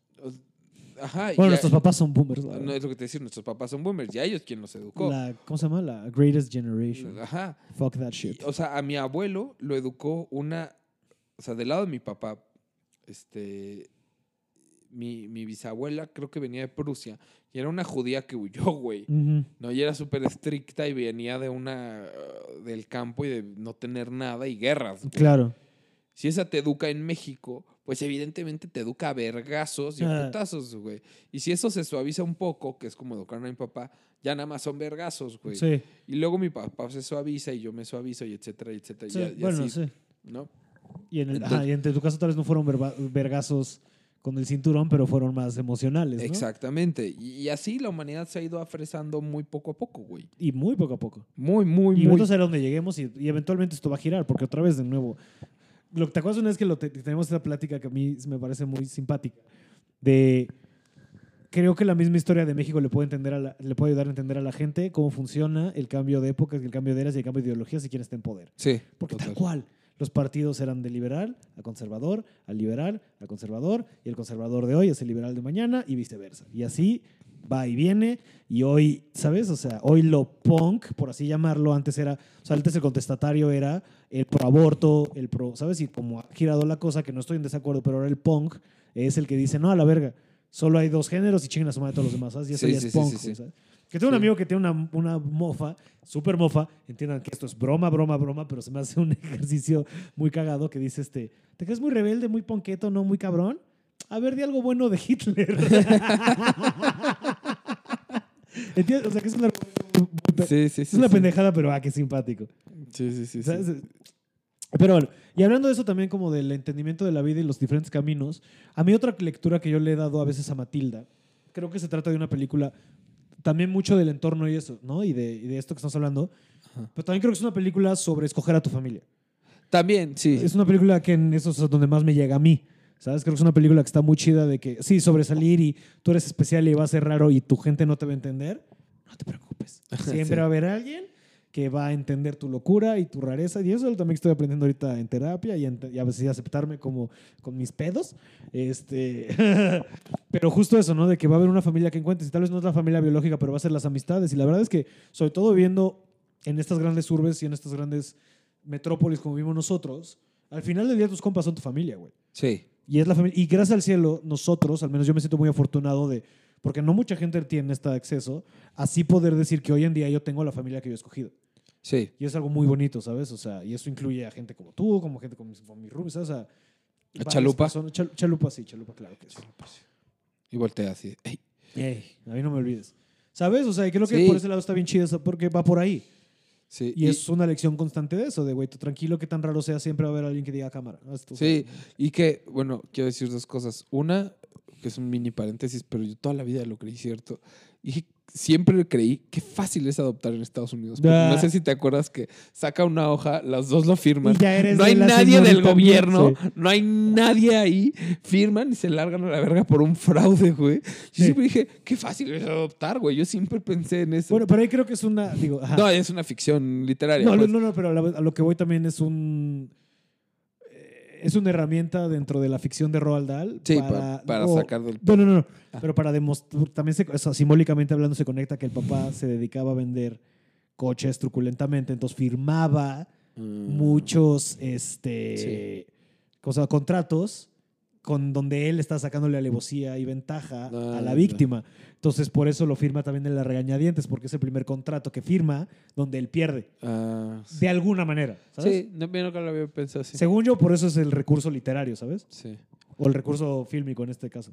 Pero bueno, saliéndonos de, esa, de ese paréntesis y volviendo a lo que tú dices de la familia, es justo este tweet que hemos visto mil veces, o esta actitud que tenemos todo, y que es una actitud muy adolescente de soy el único que. No, no eres el único, güey. No sí. eres- o sea, ¿de verdad crees que en 7 mil millones de personas eres el único que. Nada, güey. no nada. porque además, si crees que eres el único, búscalo en internet. Busca esa cosa que haces tú y vas a encontrar un foro de Reddit, una cuenta de Instagram, memes de eso en Tumblr y y, porno. Y porno de porno. sí, sí, sí, sí. Si hay porno de eso, it's a thing. No, no. Y- es, es- es la, regla, la regla 37, creo, del internet. Algo Sí, así. que- que- creo Hay porno. sí. No me acuerdo qué número es, pero la regla something del internet. Y, y tal cual, güey. Es- 43, bueno, whatever. tú, bueno, y, y de algo que no vamos a hablar aquí, pues lo que llegué a contarte antes de, de- de abrir el aire es, güey, quiero contar esto. Dice que tú me vas a oír. ¿no? Y muchas otras personas no, y no tienen por qué oírte. Exacto. Porque es lo padre de este mundo. O sea, todos somos diferentes y todos tenemos diferentes puntos de vista y el chiste es compartirlos sin sentirte juzgado. Sí. De- y de nuevo también entender, o sea, un poco la prudencia cabe de, yo sé que hay lugares donde no puedo expresar esto o no debo expresar esto, no es el lugar correcto para expresar esto, entonces, claro. pero hay otros lugares donde sí. Y es prudencia, justo. Exacto.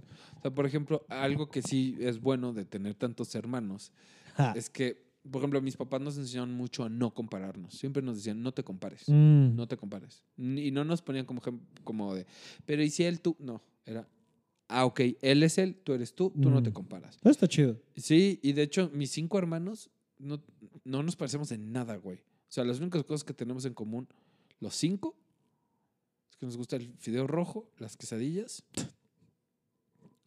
Ey, la dieta básica de cualquier...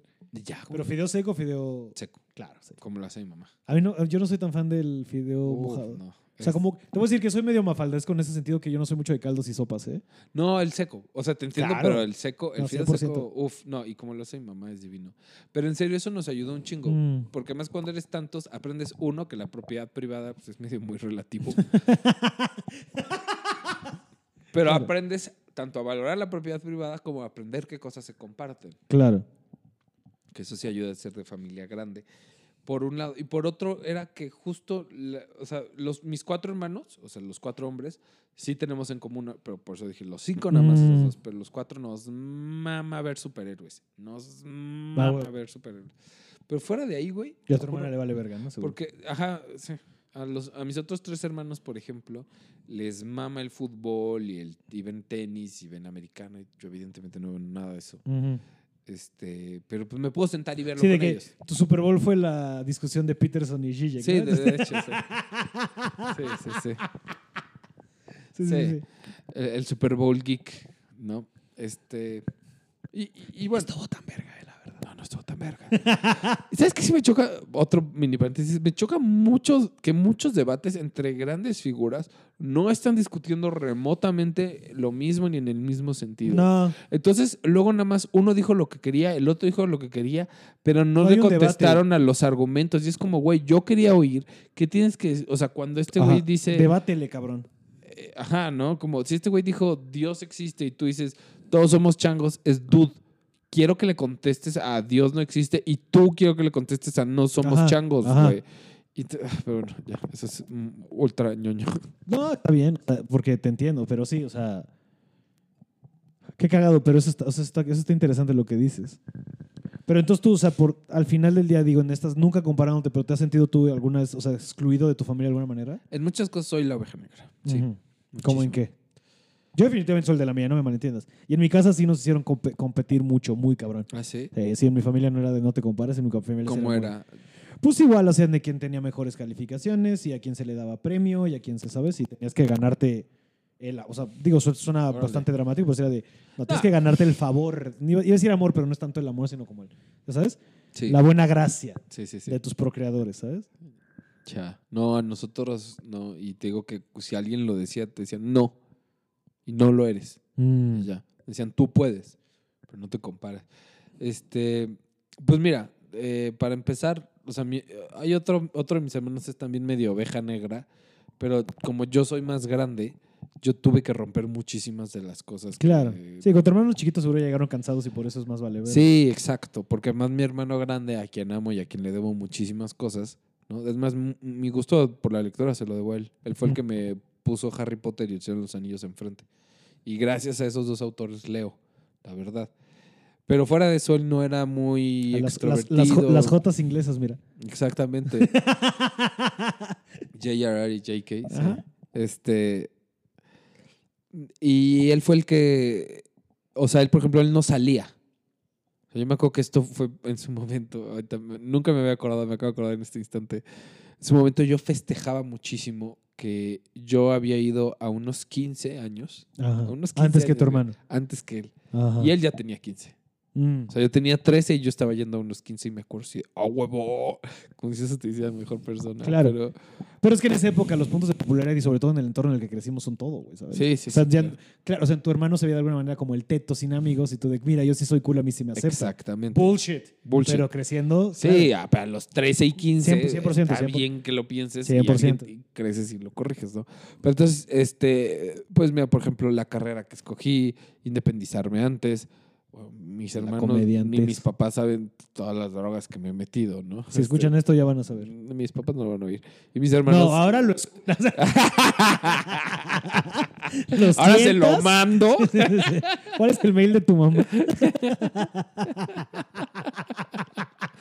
No, güey, ahí sí se... O sea, mis hermanos saben que, que me he metido, pero no saben cuántas ni cuáles. ¿no? Ya. Y, y ahí como que, pues, o sea, en muchas cosas sí fui la oveja negra, pero como llega un punto donde ya no le puedes discutir cosas a un adulto porque A, es un adulto y B, si le está yendo bien, pues no le puedes decir gran cosa, ¿no? O sea, es, como, es como difícil oponerte a Sí, alguien ¿Cómo, que... le, ¿Cómo le regañas? Porque claro que ellos tienen otras, de lo que hablamos hace un poquito, ¿no? De ellos tienen otras medidas, mesuras para lo que es éxito. Exacto. Pero ya es, o sea, de cuando ya les pegas a las que tendrían, como de, tengo de independencia económica, pago una renta, tengo una relación este, Estable. sexoafectiva estable. Ajá. ¿Qué, qué más quieres? Ajá, de te caga que fume mota. Ya lo sé, pero ¿cuál es el pedo? ¿En qué se está reportando ese problema? Ajá. ¿No? O sea, que seguro, Sí, no no, es- no, estoy diciendo que no tenga consecuencias que yo fume mota, estoy diciendo que no son tan graves, o sea, no... Como me- ellos creen, claro. Exactamente. Ajá. ese es No son punto. impedimento para mi crecimiento personal como tú pensaste que iba a serlo. Exacto. La drogadicción es una historia que nos vendieron de una manera muy equívoca, ¿sabes? Sí. Y, y además te das cuenta, cambiando el tema de las drogas, que es gente que nunca probó un carajo. La gente que te dice que no te metas nada no tiene idea de lo que es meterse. Exacto. yo me di cuenta después de un... O sea, yo no tenía miedo, o sea, porque obviamente me crecí con muchos miedos y con mis papás asustándome. No, yo sí tuve un amigo que se quedó en el viaje porque mi papá Sí. sí tuvo un par de amigos Sí. bien atascados. Sí. Y, o sea, el día que me di cuenta que me estaban mintiendo, o sea, ya había empezado a fumar y de... No, no, no, es que tú según no, tú según no hay pedo, pero yo sí conozco a alguien que se murió y es como, señor, ahí supe que me estás mintiendo y me quieres engañar porque... O sea, este... Comprobablemente no ha habido una sola muerte sobre dosis de marihuana en la historia de la humanidad, ¿sabes? Sí. Entonces, ¿por qué me estás diciendo esto? ¿Por qué me mientes? ¿Qué amigo? No, Esto no pasó. Sí, porque también, ¿cómo le explicas a alguien de, mira, el problema con la marihuana no es tal cual que la fumes, el problema es que toda la energía que te va a quitar te va a hacer menos productivo y te va a hacer estancarte y además emocionalmente te puede joder por los químicos que saca. No se lo vas a decir así, te mata, ¿no? O sea, está mal porque no es la verdad y entonces lo tratas como niño y entonces bla, bla, bla. Pero. Sí, ser reductivo es mucho más efectivo, es claro. mucho más eficiente y más rápido. y más ya, eficiente, más que efectivo. Perdón. Ajá, es más rápido dar el mensaje. y Claro. ya, ¿no? Pero. sí, sí, sí, sí. Pero justo el otro, eh, eh, estaba oyendo leyendas, güey, porque ahorita que vivo solo, tú sabes que pues, tienes que hablar con alguien o, o sentir que te- alguien te está Sí, hablando. sí, sí. Entonces estoy Yo hablo oyendo, con Chalupa. estoy oyendo, ah, yo estoy oyendo más podcast ahora que estoy ya Sí, yo también. completamente O solo. sea, yo, yo para bañarme y para así pongo podcast más que música, la verdad. Sí, y este, y justo en uno de leyendas cuentan que unos güeyes que algo les pasa en Rusia, que una de las teorías es estaban drogados.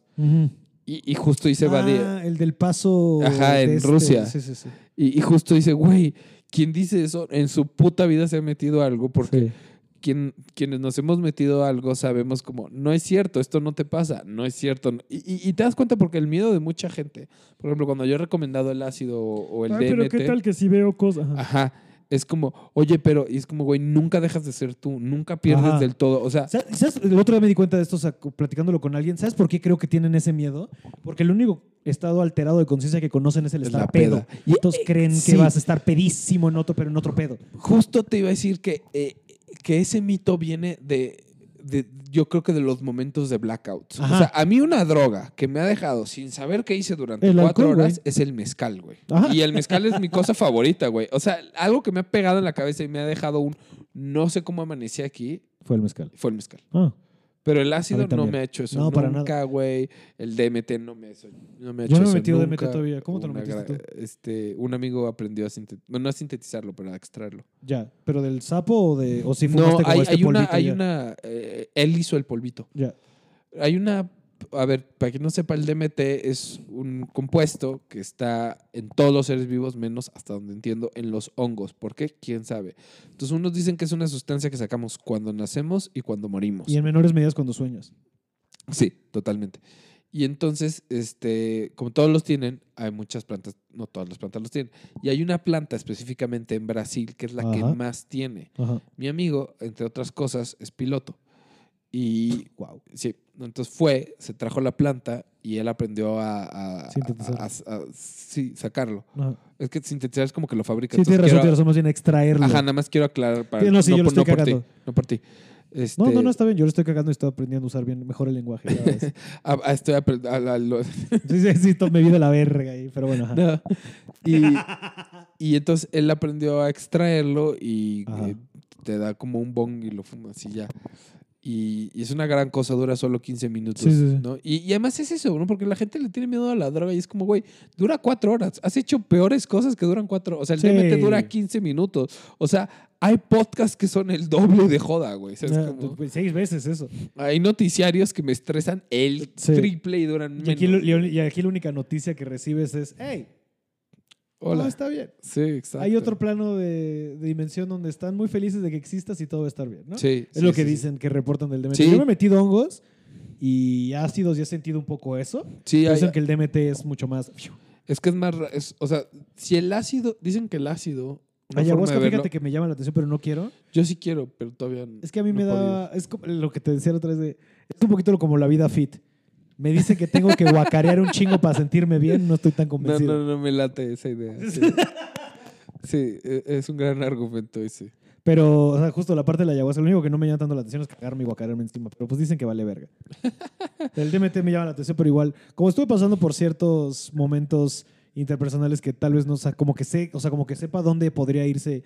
Entonces estaba con miedo, miedo de qué me iba a, re- a enseñar, pero al final del día se resuelve eso de que te valga verga y, si- y si, y si lo vas a hacer con, o sea, si, si tienes miedo, hazlo con miedo. Porque solo va, solo, yo sé que solo va a ser beneficioso, ¿sabes? De, Sí, y tal estoy así como de, ay, ¿qué me va a enseñar? Pero también creo que ya estoy medio tan bien conmigo que, mm, o sea, ¿sabes? por más que me enseñe algo, sería como, ah, ok. me dicen que, que- a ver, bueno, nada más una cosa de lo que dijiste es, Ajá. este, hay que pedirle permiso a las drogas, Sí, sí, siempre, siempre. ¿no? O sea, y a esto me refiero en, en qué estado emocional estás. Sí. Porque, y, y- Y todas, güey, porque empédate después de cortar y te vas a la verga. Empédate celebrando algo y estás todo chido. sí. Exactamente, ¿no? Solo más- hasta con la weed, hay días que le das un. O sea, o sea Claro. suena, suena medio esotérico de nuevo, pero güey, tú le vas. Y antes de darte un toque dices, le pones intención al toque y te lleva a donde quieres ir. Claro, y es que justo pedir permiso suena bien cursi y bien frito, pero es una forma de decirlo.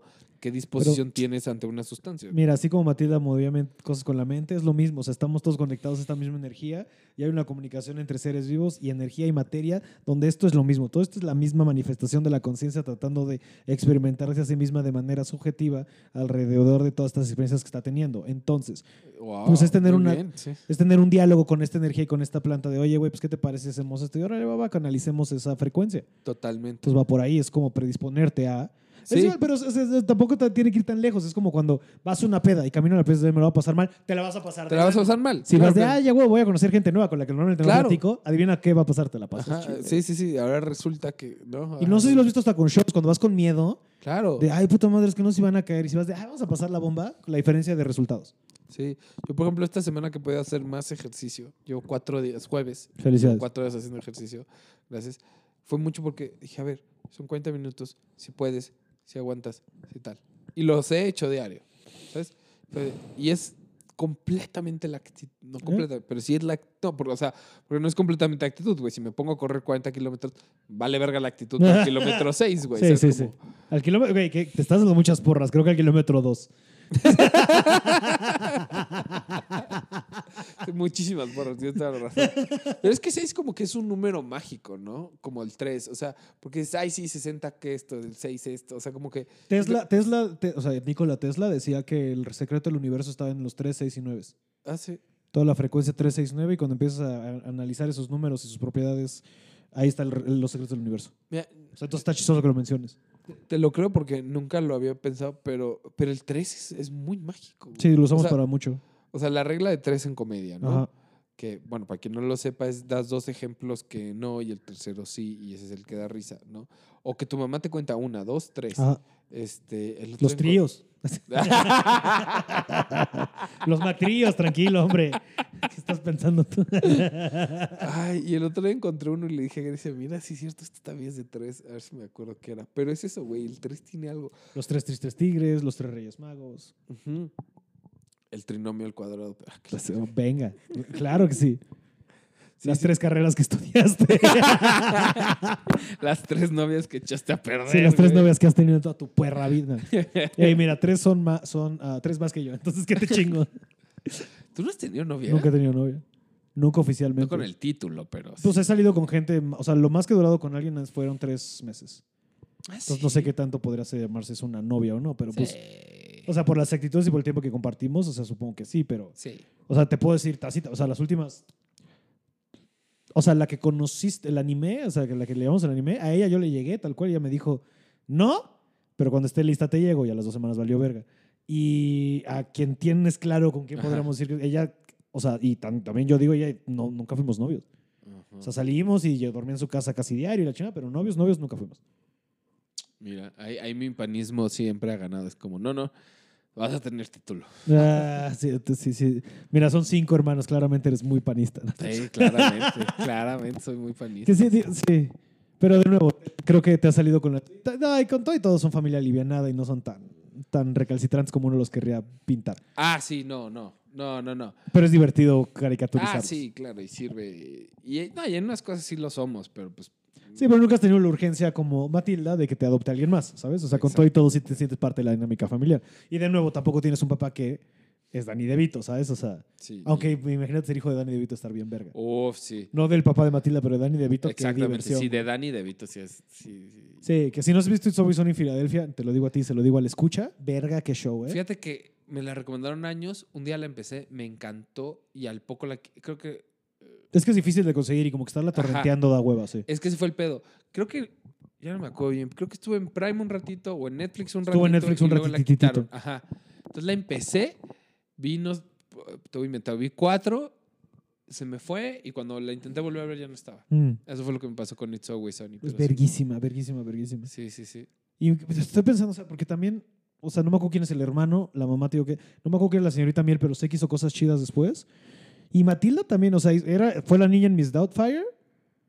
es Matilda. Ajá. ¿Y qué más hizo Mara Wilson? Ya está. Yo un día me puse a checar. O sea, en su Twitter es verguísima y ella es como una activista y como que poet- o sea, como que escribe libros y la chingada. ah, fíjate, eso ya no lo Pero no, o sea, ¿qué más hizo? Según yo no lo ubico de Según ningún yo, otro luego lado. actuó en el musical de Matilda. Ah, puede ser. Y, Y ella ya, fue la señorita Miel ahora, ¿no? Pues. y ya nunca volví a checar de ella. Como que ¿No era cuando... también la de la niñera? No, me estoy súper No, confundiendo. No, no, no. te estás Me estoy- confundiendo. no, porque ella fue la que luego salió en Californication. Sí. Y me confundí porque es más o menos similar a Mrs. sí, la- Doubtfire, La, la, la cara... niñera. No, y la cara tiene... Sí tienen un aire ahí. Era muy adorable. De, o sea, es una niña. O sea, era una. O sea, Sí. esos child actors que es como de. o sea, ay, qué buen pedo. O sea, caía bien. Sí, y además, justo Adorable creo que es la palabra. su correcta. personaje y su actuación son muy lindas, Es son cabrón. muy tiernas. Es una gran película para. O sea, ni- o sea, para niños, pero no es para niños, o sea, es para todos. Sí, a mí, es que, bueno, justo Roald Dahl lo dijiste, ¿cómo dijiste que era un dark qué? Eh, Doctor Seuss.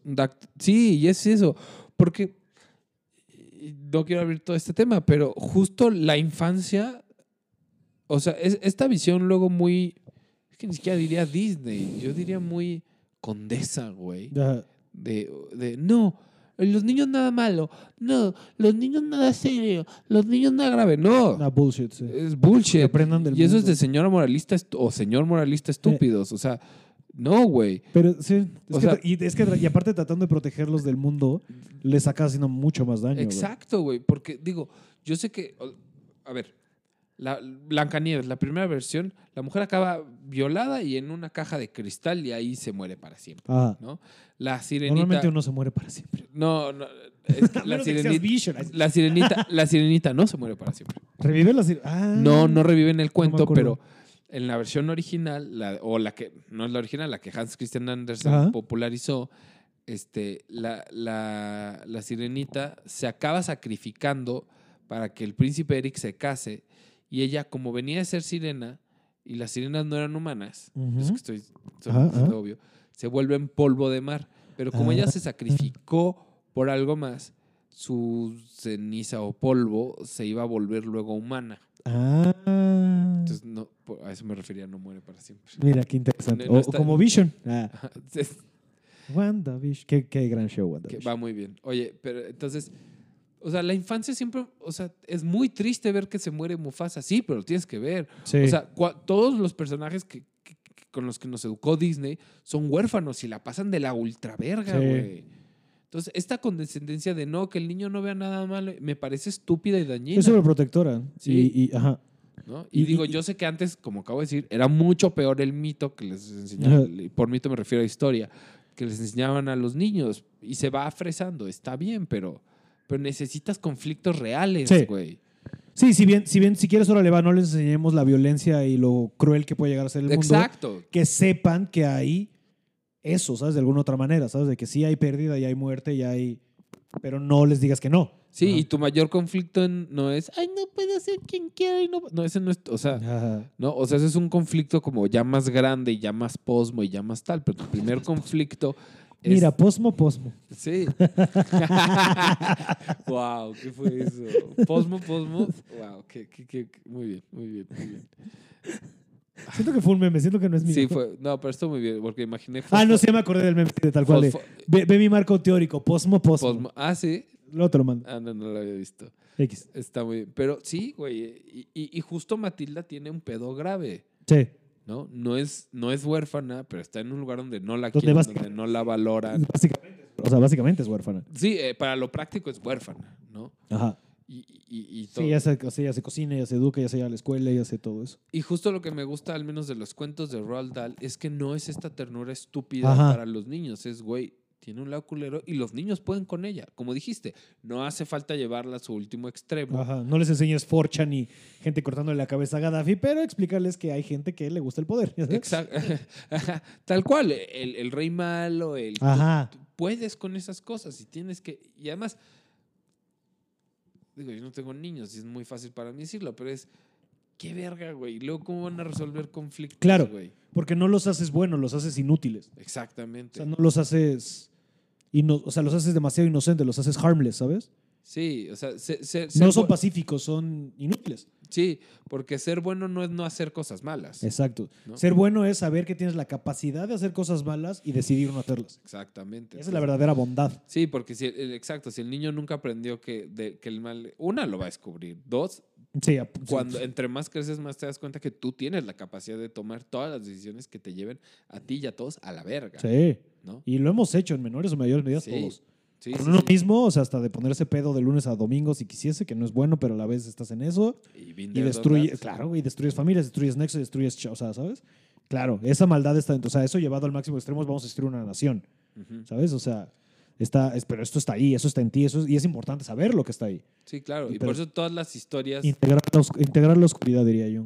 Sí, por eso todas las historias, o sea, incluso la- las bíblicas, no son estas moralinas pendejas. Ajá. No son. Ay, es que iba a decir cuento de hadas, pero incluso los cuentos de hadas son crueles, güey. Sí, sí, sí. Son muy crueles. Por ejemplo, El laberinto del fauno, que es un cuento de hadas. Es cruel. hiper cruel, güey. Sí. Este. Sí, Matilda, porque la magia y la señora es una, o sea, es una película que te enseña eso, ¿sabes? De, de nuevo, hay maneras en las que te van a tratar de cuadrar, hay maneras en las que tú tienes que aprender a brillar y darte tu propio valor, todo esto, ¿sabes? O sea, pero sí te enseña cosas culeras del mundo, o sea, el- o sea, la escena de Bruce es trágica, a pesar de que le eche por la Claro. escuela, ¿sabes? Sí, mira, si te- tenemos, a ver, creo que sería muy mal podcast este si hablamos de Matilde y no nos detuvimos un poco más en Bruce. ¿Qué quieres mencionar más de Bruce? No, no, no, no, no, vas, vas por donde ibas, me parece. O sea, eso, ¿no? De la escena de. O sea, que el castigo sea cómete el pastel de chocolate entero y la gente le eche porras. Al final no le estás dando nada bueno a Bruce, o sea, porque eso no es una conducta que tenemos Sí, que no, le va a dar un infarto a Bruce, güey. Ajá, ajá. Y, y, y la, y esa, o sea, a pesar de que es un fuck you a Tronchatoro y de alguna manera entiendo esa idea revolucionaria de vamos a. Digo, digo, si lo que, bueno, má- más bien, si quieres, abordémoslo del lado positivo. De alguna manera es enseñarle al sistema que su castigo puede ser un premio para ti. Y así le quitas todo el poder. Sí. Fíjate, nunca me había. O sea, bueno, es muy obvio, pero nunca lo había fraseado así. Es, le quitas todo el poder al poder así, güey. Cuando lo haces tú, es resignificar el castigo. Claro. Toda la o sea, es usar las maneras de, ajá, de castigo, de opresión, de silencio a tu favor, ¿sabes? De, es un poco como, ah, pues esto de, ah, me está gustando, me vale verga, ¿sabes? O sea, entonces pues pierde todo el poder, porque ya no es un castigo, entonces pierde en muchos sentidos la palabra, en- o sea, en palabra, en ejecución, en práctica, pues el- la intención con la que se ejecutó en un inicio, entonces pues vale verga. Digo, no por eso estoy diciendo de que la manera más fácil de derrocar a este gobierno sea, sí, ten mis impuestos, qué felicidad, no. Pero creo que es una lección importante. Pero sigue siendo muy trágico lo que le pasa al pobre Bruce, güey. Sí, Y es cruel. es súper cruel, güey. Porque además, tú alguna vez te. O sea, como niño, pues, no, no, no últimamente. ¿Pensabas qué habrías hecho? Yo lo pensaba mucho. No, yo pues, yo era niño mucho- gordo, güey. O sea, yo para mí esa escena es, me da miedo. Que Ah. alguien me hubiera hecho hacer eso enfrente de todos. Ya, pinche marrano, trágale, órale. Sí, a mí también me. Es un poco, o sea, pero yo era niño gordo de nuevo. O sea, yo pesaba 120 a los 16. Yo era niño gordo, ¿sabes? O sea, también como, ¿qué peli es? O no me acuerdo si es un cómic, ahora sí que como de alguien quiere fumar y le ponen a fumar toda una cajetilla. Ah, no, no, no, no recuerdo dónde lo vi, pero a, la hermana de un amigo le hicieron Y eso. de- nunca quieres volver a fumar, güey, a la verga. Bueno, ella fuma, pero. Sí, bueno, pero o sea, No o sea, es sirvió. como ese, ese intento, ¿sabes? Sí, como, co- como terapia de shock, Ajá. ¿no? Sí. Que sí, mira, si todos fuera por la primera vez que guacareamos, no hubiéramos, no, no hubiéramos vuelto a querer tomar en la vida. Entonces, este, este argumento pierde pies y cabeza porque, ah, cómo nos gustó. Sí. Pero yo sí tengo la teoría de que la primera mala peda que te pusiste, ese chupe, como que lo tienes medio. eh. ¿Sabes? En mi caso, whisky. A mí me tomó muchos años como de otra vez whisky, porque la primera vez que me puse mal fue con whisky. A mí fue Pues chela yo la olía y decía, spirit. Sí, yo, yo, sí, es también, bueno, otra cosa.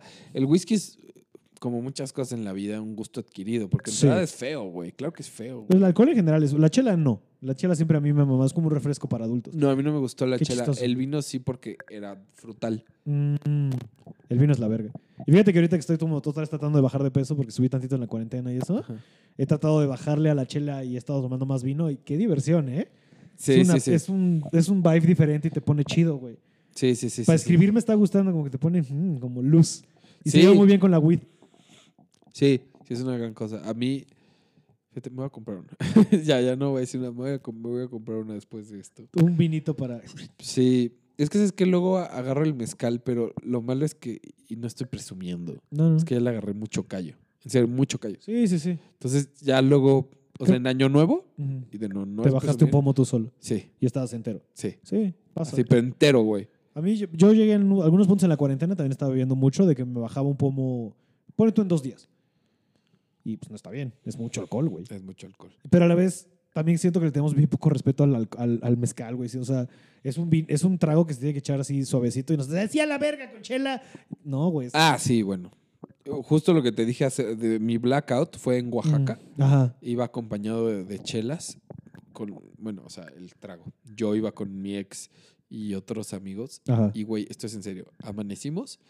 Era un cuarto doble eh, de un Airbnb, entonces tenía dos camas, güey. Amanecimos, mi ex y yo. O sea, estaba una cama extendida y nosotros amanecimos en la otra, que estaba tendida. Este, mis lentes rotos. Yo tenía aquí en la sien derecha un, un putazo, sangre, ya en costra. Eh, la ropa estaba por todos lados. Eh, y, y no teníamos puta idea de qué había pasado. No sabíamos. Verga. Ah, ya había un mueble, que qué hueva describir todo, pero había un mueble que no te, o sea, Que no tenía sentido que estuviera en el cuarto. por decirte algo, estaba una silla encima del refri. Ajá. Por decirte, era de, Así de, ¿qué vergas haces ¿qué tú verga? aquí? ¿Cómo? ¿Y qué hacen los lentes ahí? ¿Y por qué estás cortado? Y no. ¿Y, no por qué la cama está O extendida? sea, y a la fecha no sabes qué pedo. No sabemos. No, bueno, o sea, en el momento no supimos, nadie nos siguió y ya corté, entonces aunque si ella se acordara de algo, pues ya no me va a decir. ¿verdad? Claro. Pero sí, y ese es, ese blackout del mezcal es, Ese fue tu peor blackout de mezcal. sí. Ah, yo tengo tantas historias de blackout que mira, ni para qué indagamos. Tengo otro, pero sé que dura tres horas nada más. Y por ¿La eso- historia o el blackout? El blackout. No, a mí, yo, a mí me pasa muy seguido que de repente en pedos tengo de. Tengo flashazos y de repente sí no me acuerdo de pláticas enteras o de cómo llegué a mi casa y eso Ah, sí me asusta, güey. Pero me pasa muy seguido. Bueno, y ese otro blackout de mezcal que te digo fue, acabamos la temporada de HBO con Chumel. La última que sí se acabó. Ah, la última que, que que sí terminó la que terminaron. Exactamente. Y este y por ahí de las 2 de la mañana Grecia se despidió de mí. ¿Me acuerdo de eso? Ah, no, no, no me acuerdo de eso. Eso, eso ella me lo contó. O sea, me acuerdo de ver el reloj cerca de la una y media, dos. Ajá. Y luego ella me contó que se fue a despedir de mí y que entendió que yo no la iba a ayudar. O sea, que se pidió un Uber y tal, todo Ajá. estuvo bien. Y no recuerdo nada, güey. No tengo, de ese día no tengo un Uber, no sé quién me regresó. Pero esa Pregunté y nadie me dijo yo te regresé. Ajá. Eh, Nadie me dijo al día siguiente como, oye, todo bien. después de la güey?" boda de Roberto me pasó algo similar. De no tengo puta idea cómo llegué aquí, güey. Y sé que no me viene cosas rarísimo, güey. X. Pues sí, no, no, igual, o sea, no, no tengo puta Sí, idea. de qué pinches blackouts, güey. No tengo puta idea de qué pasó, güey. Está cabrón. Ay, el mezcal. Vamos bien. Sí, pero ya vamos a darle cierre. Entonces, nada más para terminar. ¿qué- qué- qué- ¿Con qué queremos cerrar? ¿Con Matilda? ¿Con la educación? No, ¿Con ya, las este, drogas? quería- no, pues Matilda, qué religión? bonita película, ¿no? O sea, como, Me mama, de ver, y la puedo volver a ver. Ajá, esa, tú- o sea, si tuvieras hijos sería la que les pondrías así como de chavos, esta es la vida. Sí, eh, porque tiene ese, ese sabor, volviendo a los cuentos, tiene ese sabor Exacto. de cuento con los que sigo muy de acuerdo. Porque tiene cierta crueldad y cierta maldad suficientes para los niños y que, y y que no te tratan como... Porque son niños, Sí, que no te pendejean pendejos. por ser- Exactamente. Que a mí me caga ese término cuando se siente con los niños de no son pendejos, solo son niños, ¿sabes? Y justo me pasa mucho eso con películas luego de DreamWorks. Ajá. Como que siento luego ese tono. Sí, y sí, no con condescendencia. Pixar. Sí, Sí, Pixar te trata con un poquito más de inteligencia. Y Soul está bien verga. Soul es una gran cosa. Sí, Güey, Soul está muy Up, Oh, pues una verga, sí. una verga. Pues, güey, todas, la. Wally, Sí, güey. menos Cars, es que son más como por ese lado. Nunca le, neta, le he entrado a Cars, la verdad. No he Cars- visto ninguna de las tres. Yo, yo sí, porque mi papá es muy, muy fan y tiene una colección de todos. No, no todos, le faltan algunos, pero tiene un chingo de A tu güey. papá, sí, del Rayo Mi McQueen papá, güey, mi papá tiene tablas y tablas y tablas llenas de Cars y sus distintas versiones. Y el Rayo McQueen lo tiene en 30 versiones, güey. Tiene el papamóvil porque te lo venden en versión Cars. Tiene el. ¿What? Sí, güey, es ¿Y eso? Lo- lo- lo- ¿De dónde vendrá eso? Pues- Le gustó la estética. no, a mi papá le maman los coches. Ajá, pero por eso que la ha sido la de Cars está muy ah, pues güey. es su lado infantil. Sí, claro. Y ahorita ya no hay niños en la casa, chingue su madre. Sí, de hecho, el otro día lo fui a visitar y le dijo, ¿qué hace aquí en este cuarto? ¿no? Uno de, de uno de mis hermanos. Ojo, no cada quien tenía el suyo, ¿eh? no, no crean eso. Nada más que ya en los ¿Tú últimos compartías? años. Sí, toda la vida compartimos. ¿Cuánto dormían por cuarto? Primero dormíamos. Supongo que la niña dormía sola, ¿no? No, los primeros, o sea, nos mudamos cuando, a ver si yo tenía 18, 22, él tenía 14, o sea, mi hermano más chico durmió 14 años con mi hermana. Órale. Mi hermana nunca durmió sola. Entonces ya cuando nos mudamos a una casa que era un poco más grande, dormíamos dos, dos, una. Antes eran tres y dos. Mm. Y entonces ya cuando yo me salí y luego se salió mi hermana, cada uno. ¿Tú fuiste un primero cuarto. salirte? Sí. Ok. cada uno tuvo un cuarto. Entonces, en este sentido, está en el cuarto de uno de mis hermanos y le digo, ¿qué haces aquí? Me dice, ahí van a ir estas tablas, ahí va a ir esta madre, aquí voy a armar coches, le encanta armar. Aquí tal, así ya. Este cuarto, agarró el más grande, además, el más chingón de todos. Dijo, aquí se va a armar. Dije, "Vea". Qué chido, güey. sí, güey, pues ya. Si no se lo merecen nuestros jefes a esa edad, después de aguantarnos, güey, ¿quién verga? Pues, El mío, el mío no se merece ni. el mío me debe, de hecho. El mío me tiene que armar un cuarto. Sí, güey, ah, sí, güey. O sea, sí, sí, lo, lo conté con Sanasi, sí, pero sí, yo tuve que dejar de estudiar por sus malas decisiones económicas. ¿eso? Y también porque estaba en cine y la neta es que lo he contado en otros lados. O sea, yo estaba hasta la verga en la escuela, yo no quería estar en la escuela. Y la neta es que, güey, en esta industria aprendes mucho más haciendo que cualquier cosa teórica que te puedan enseñar, ¿eh? Sí. Y creo que en la vida en general. No, la vida en más general. haciendo que en teoría. La vida en general, yo creo que por eso la escuela debe reducirse. Bueno, yo a mí no me hagan caso, yo no soy un profesional ni nada. Pero yo creo que la escuela debe reducirse mucho a, a hacer más guías y técnicas. O sea, Sí, sí, sí. hay por ejemplo, cuando te enseñan la regla de tres, ¿no? Este, otra vez el tres, ¿ves? O sea, cuando te enseñan la regla de tres, es un método muy rápido, es una técnica Sí. muy rápida de llegar a un resultado. Sí, sí, sí. Eso es lo que yo creo que deberían enseñarte en la escuela. Claro. Porque el conocimiento y su profundidad, eso lo das en la vida. O sea, yo estudié Mm. filosofía y me dedico a medios y a comedia y a tal. ¿Dónde lo aprendí? Haciéndolo. Sí, sí, y sí. porque yo leí libros igual que tú, leí libros de guion y, y me puse a hacerlo.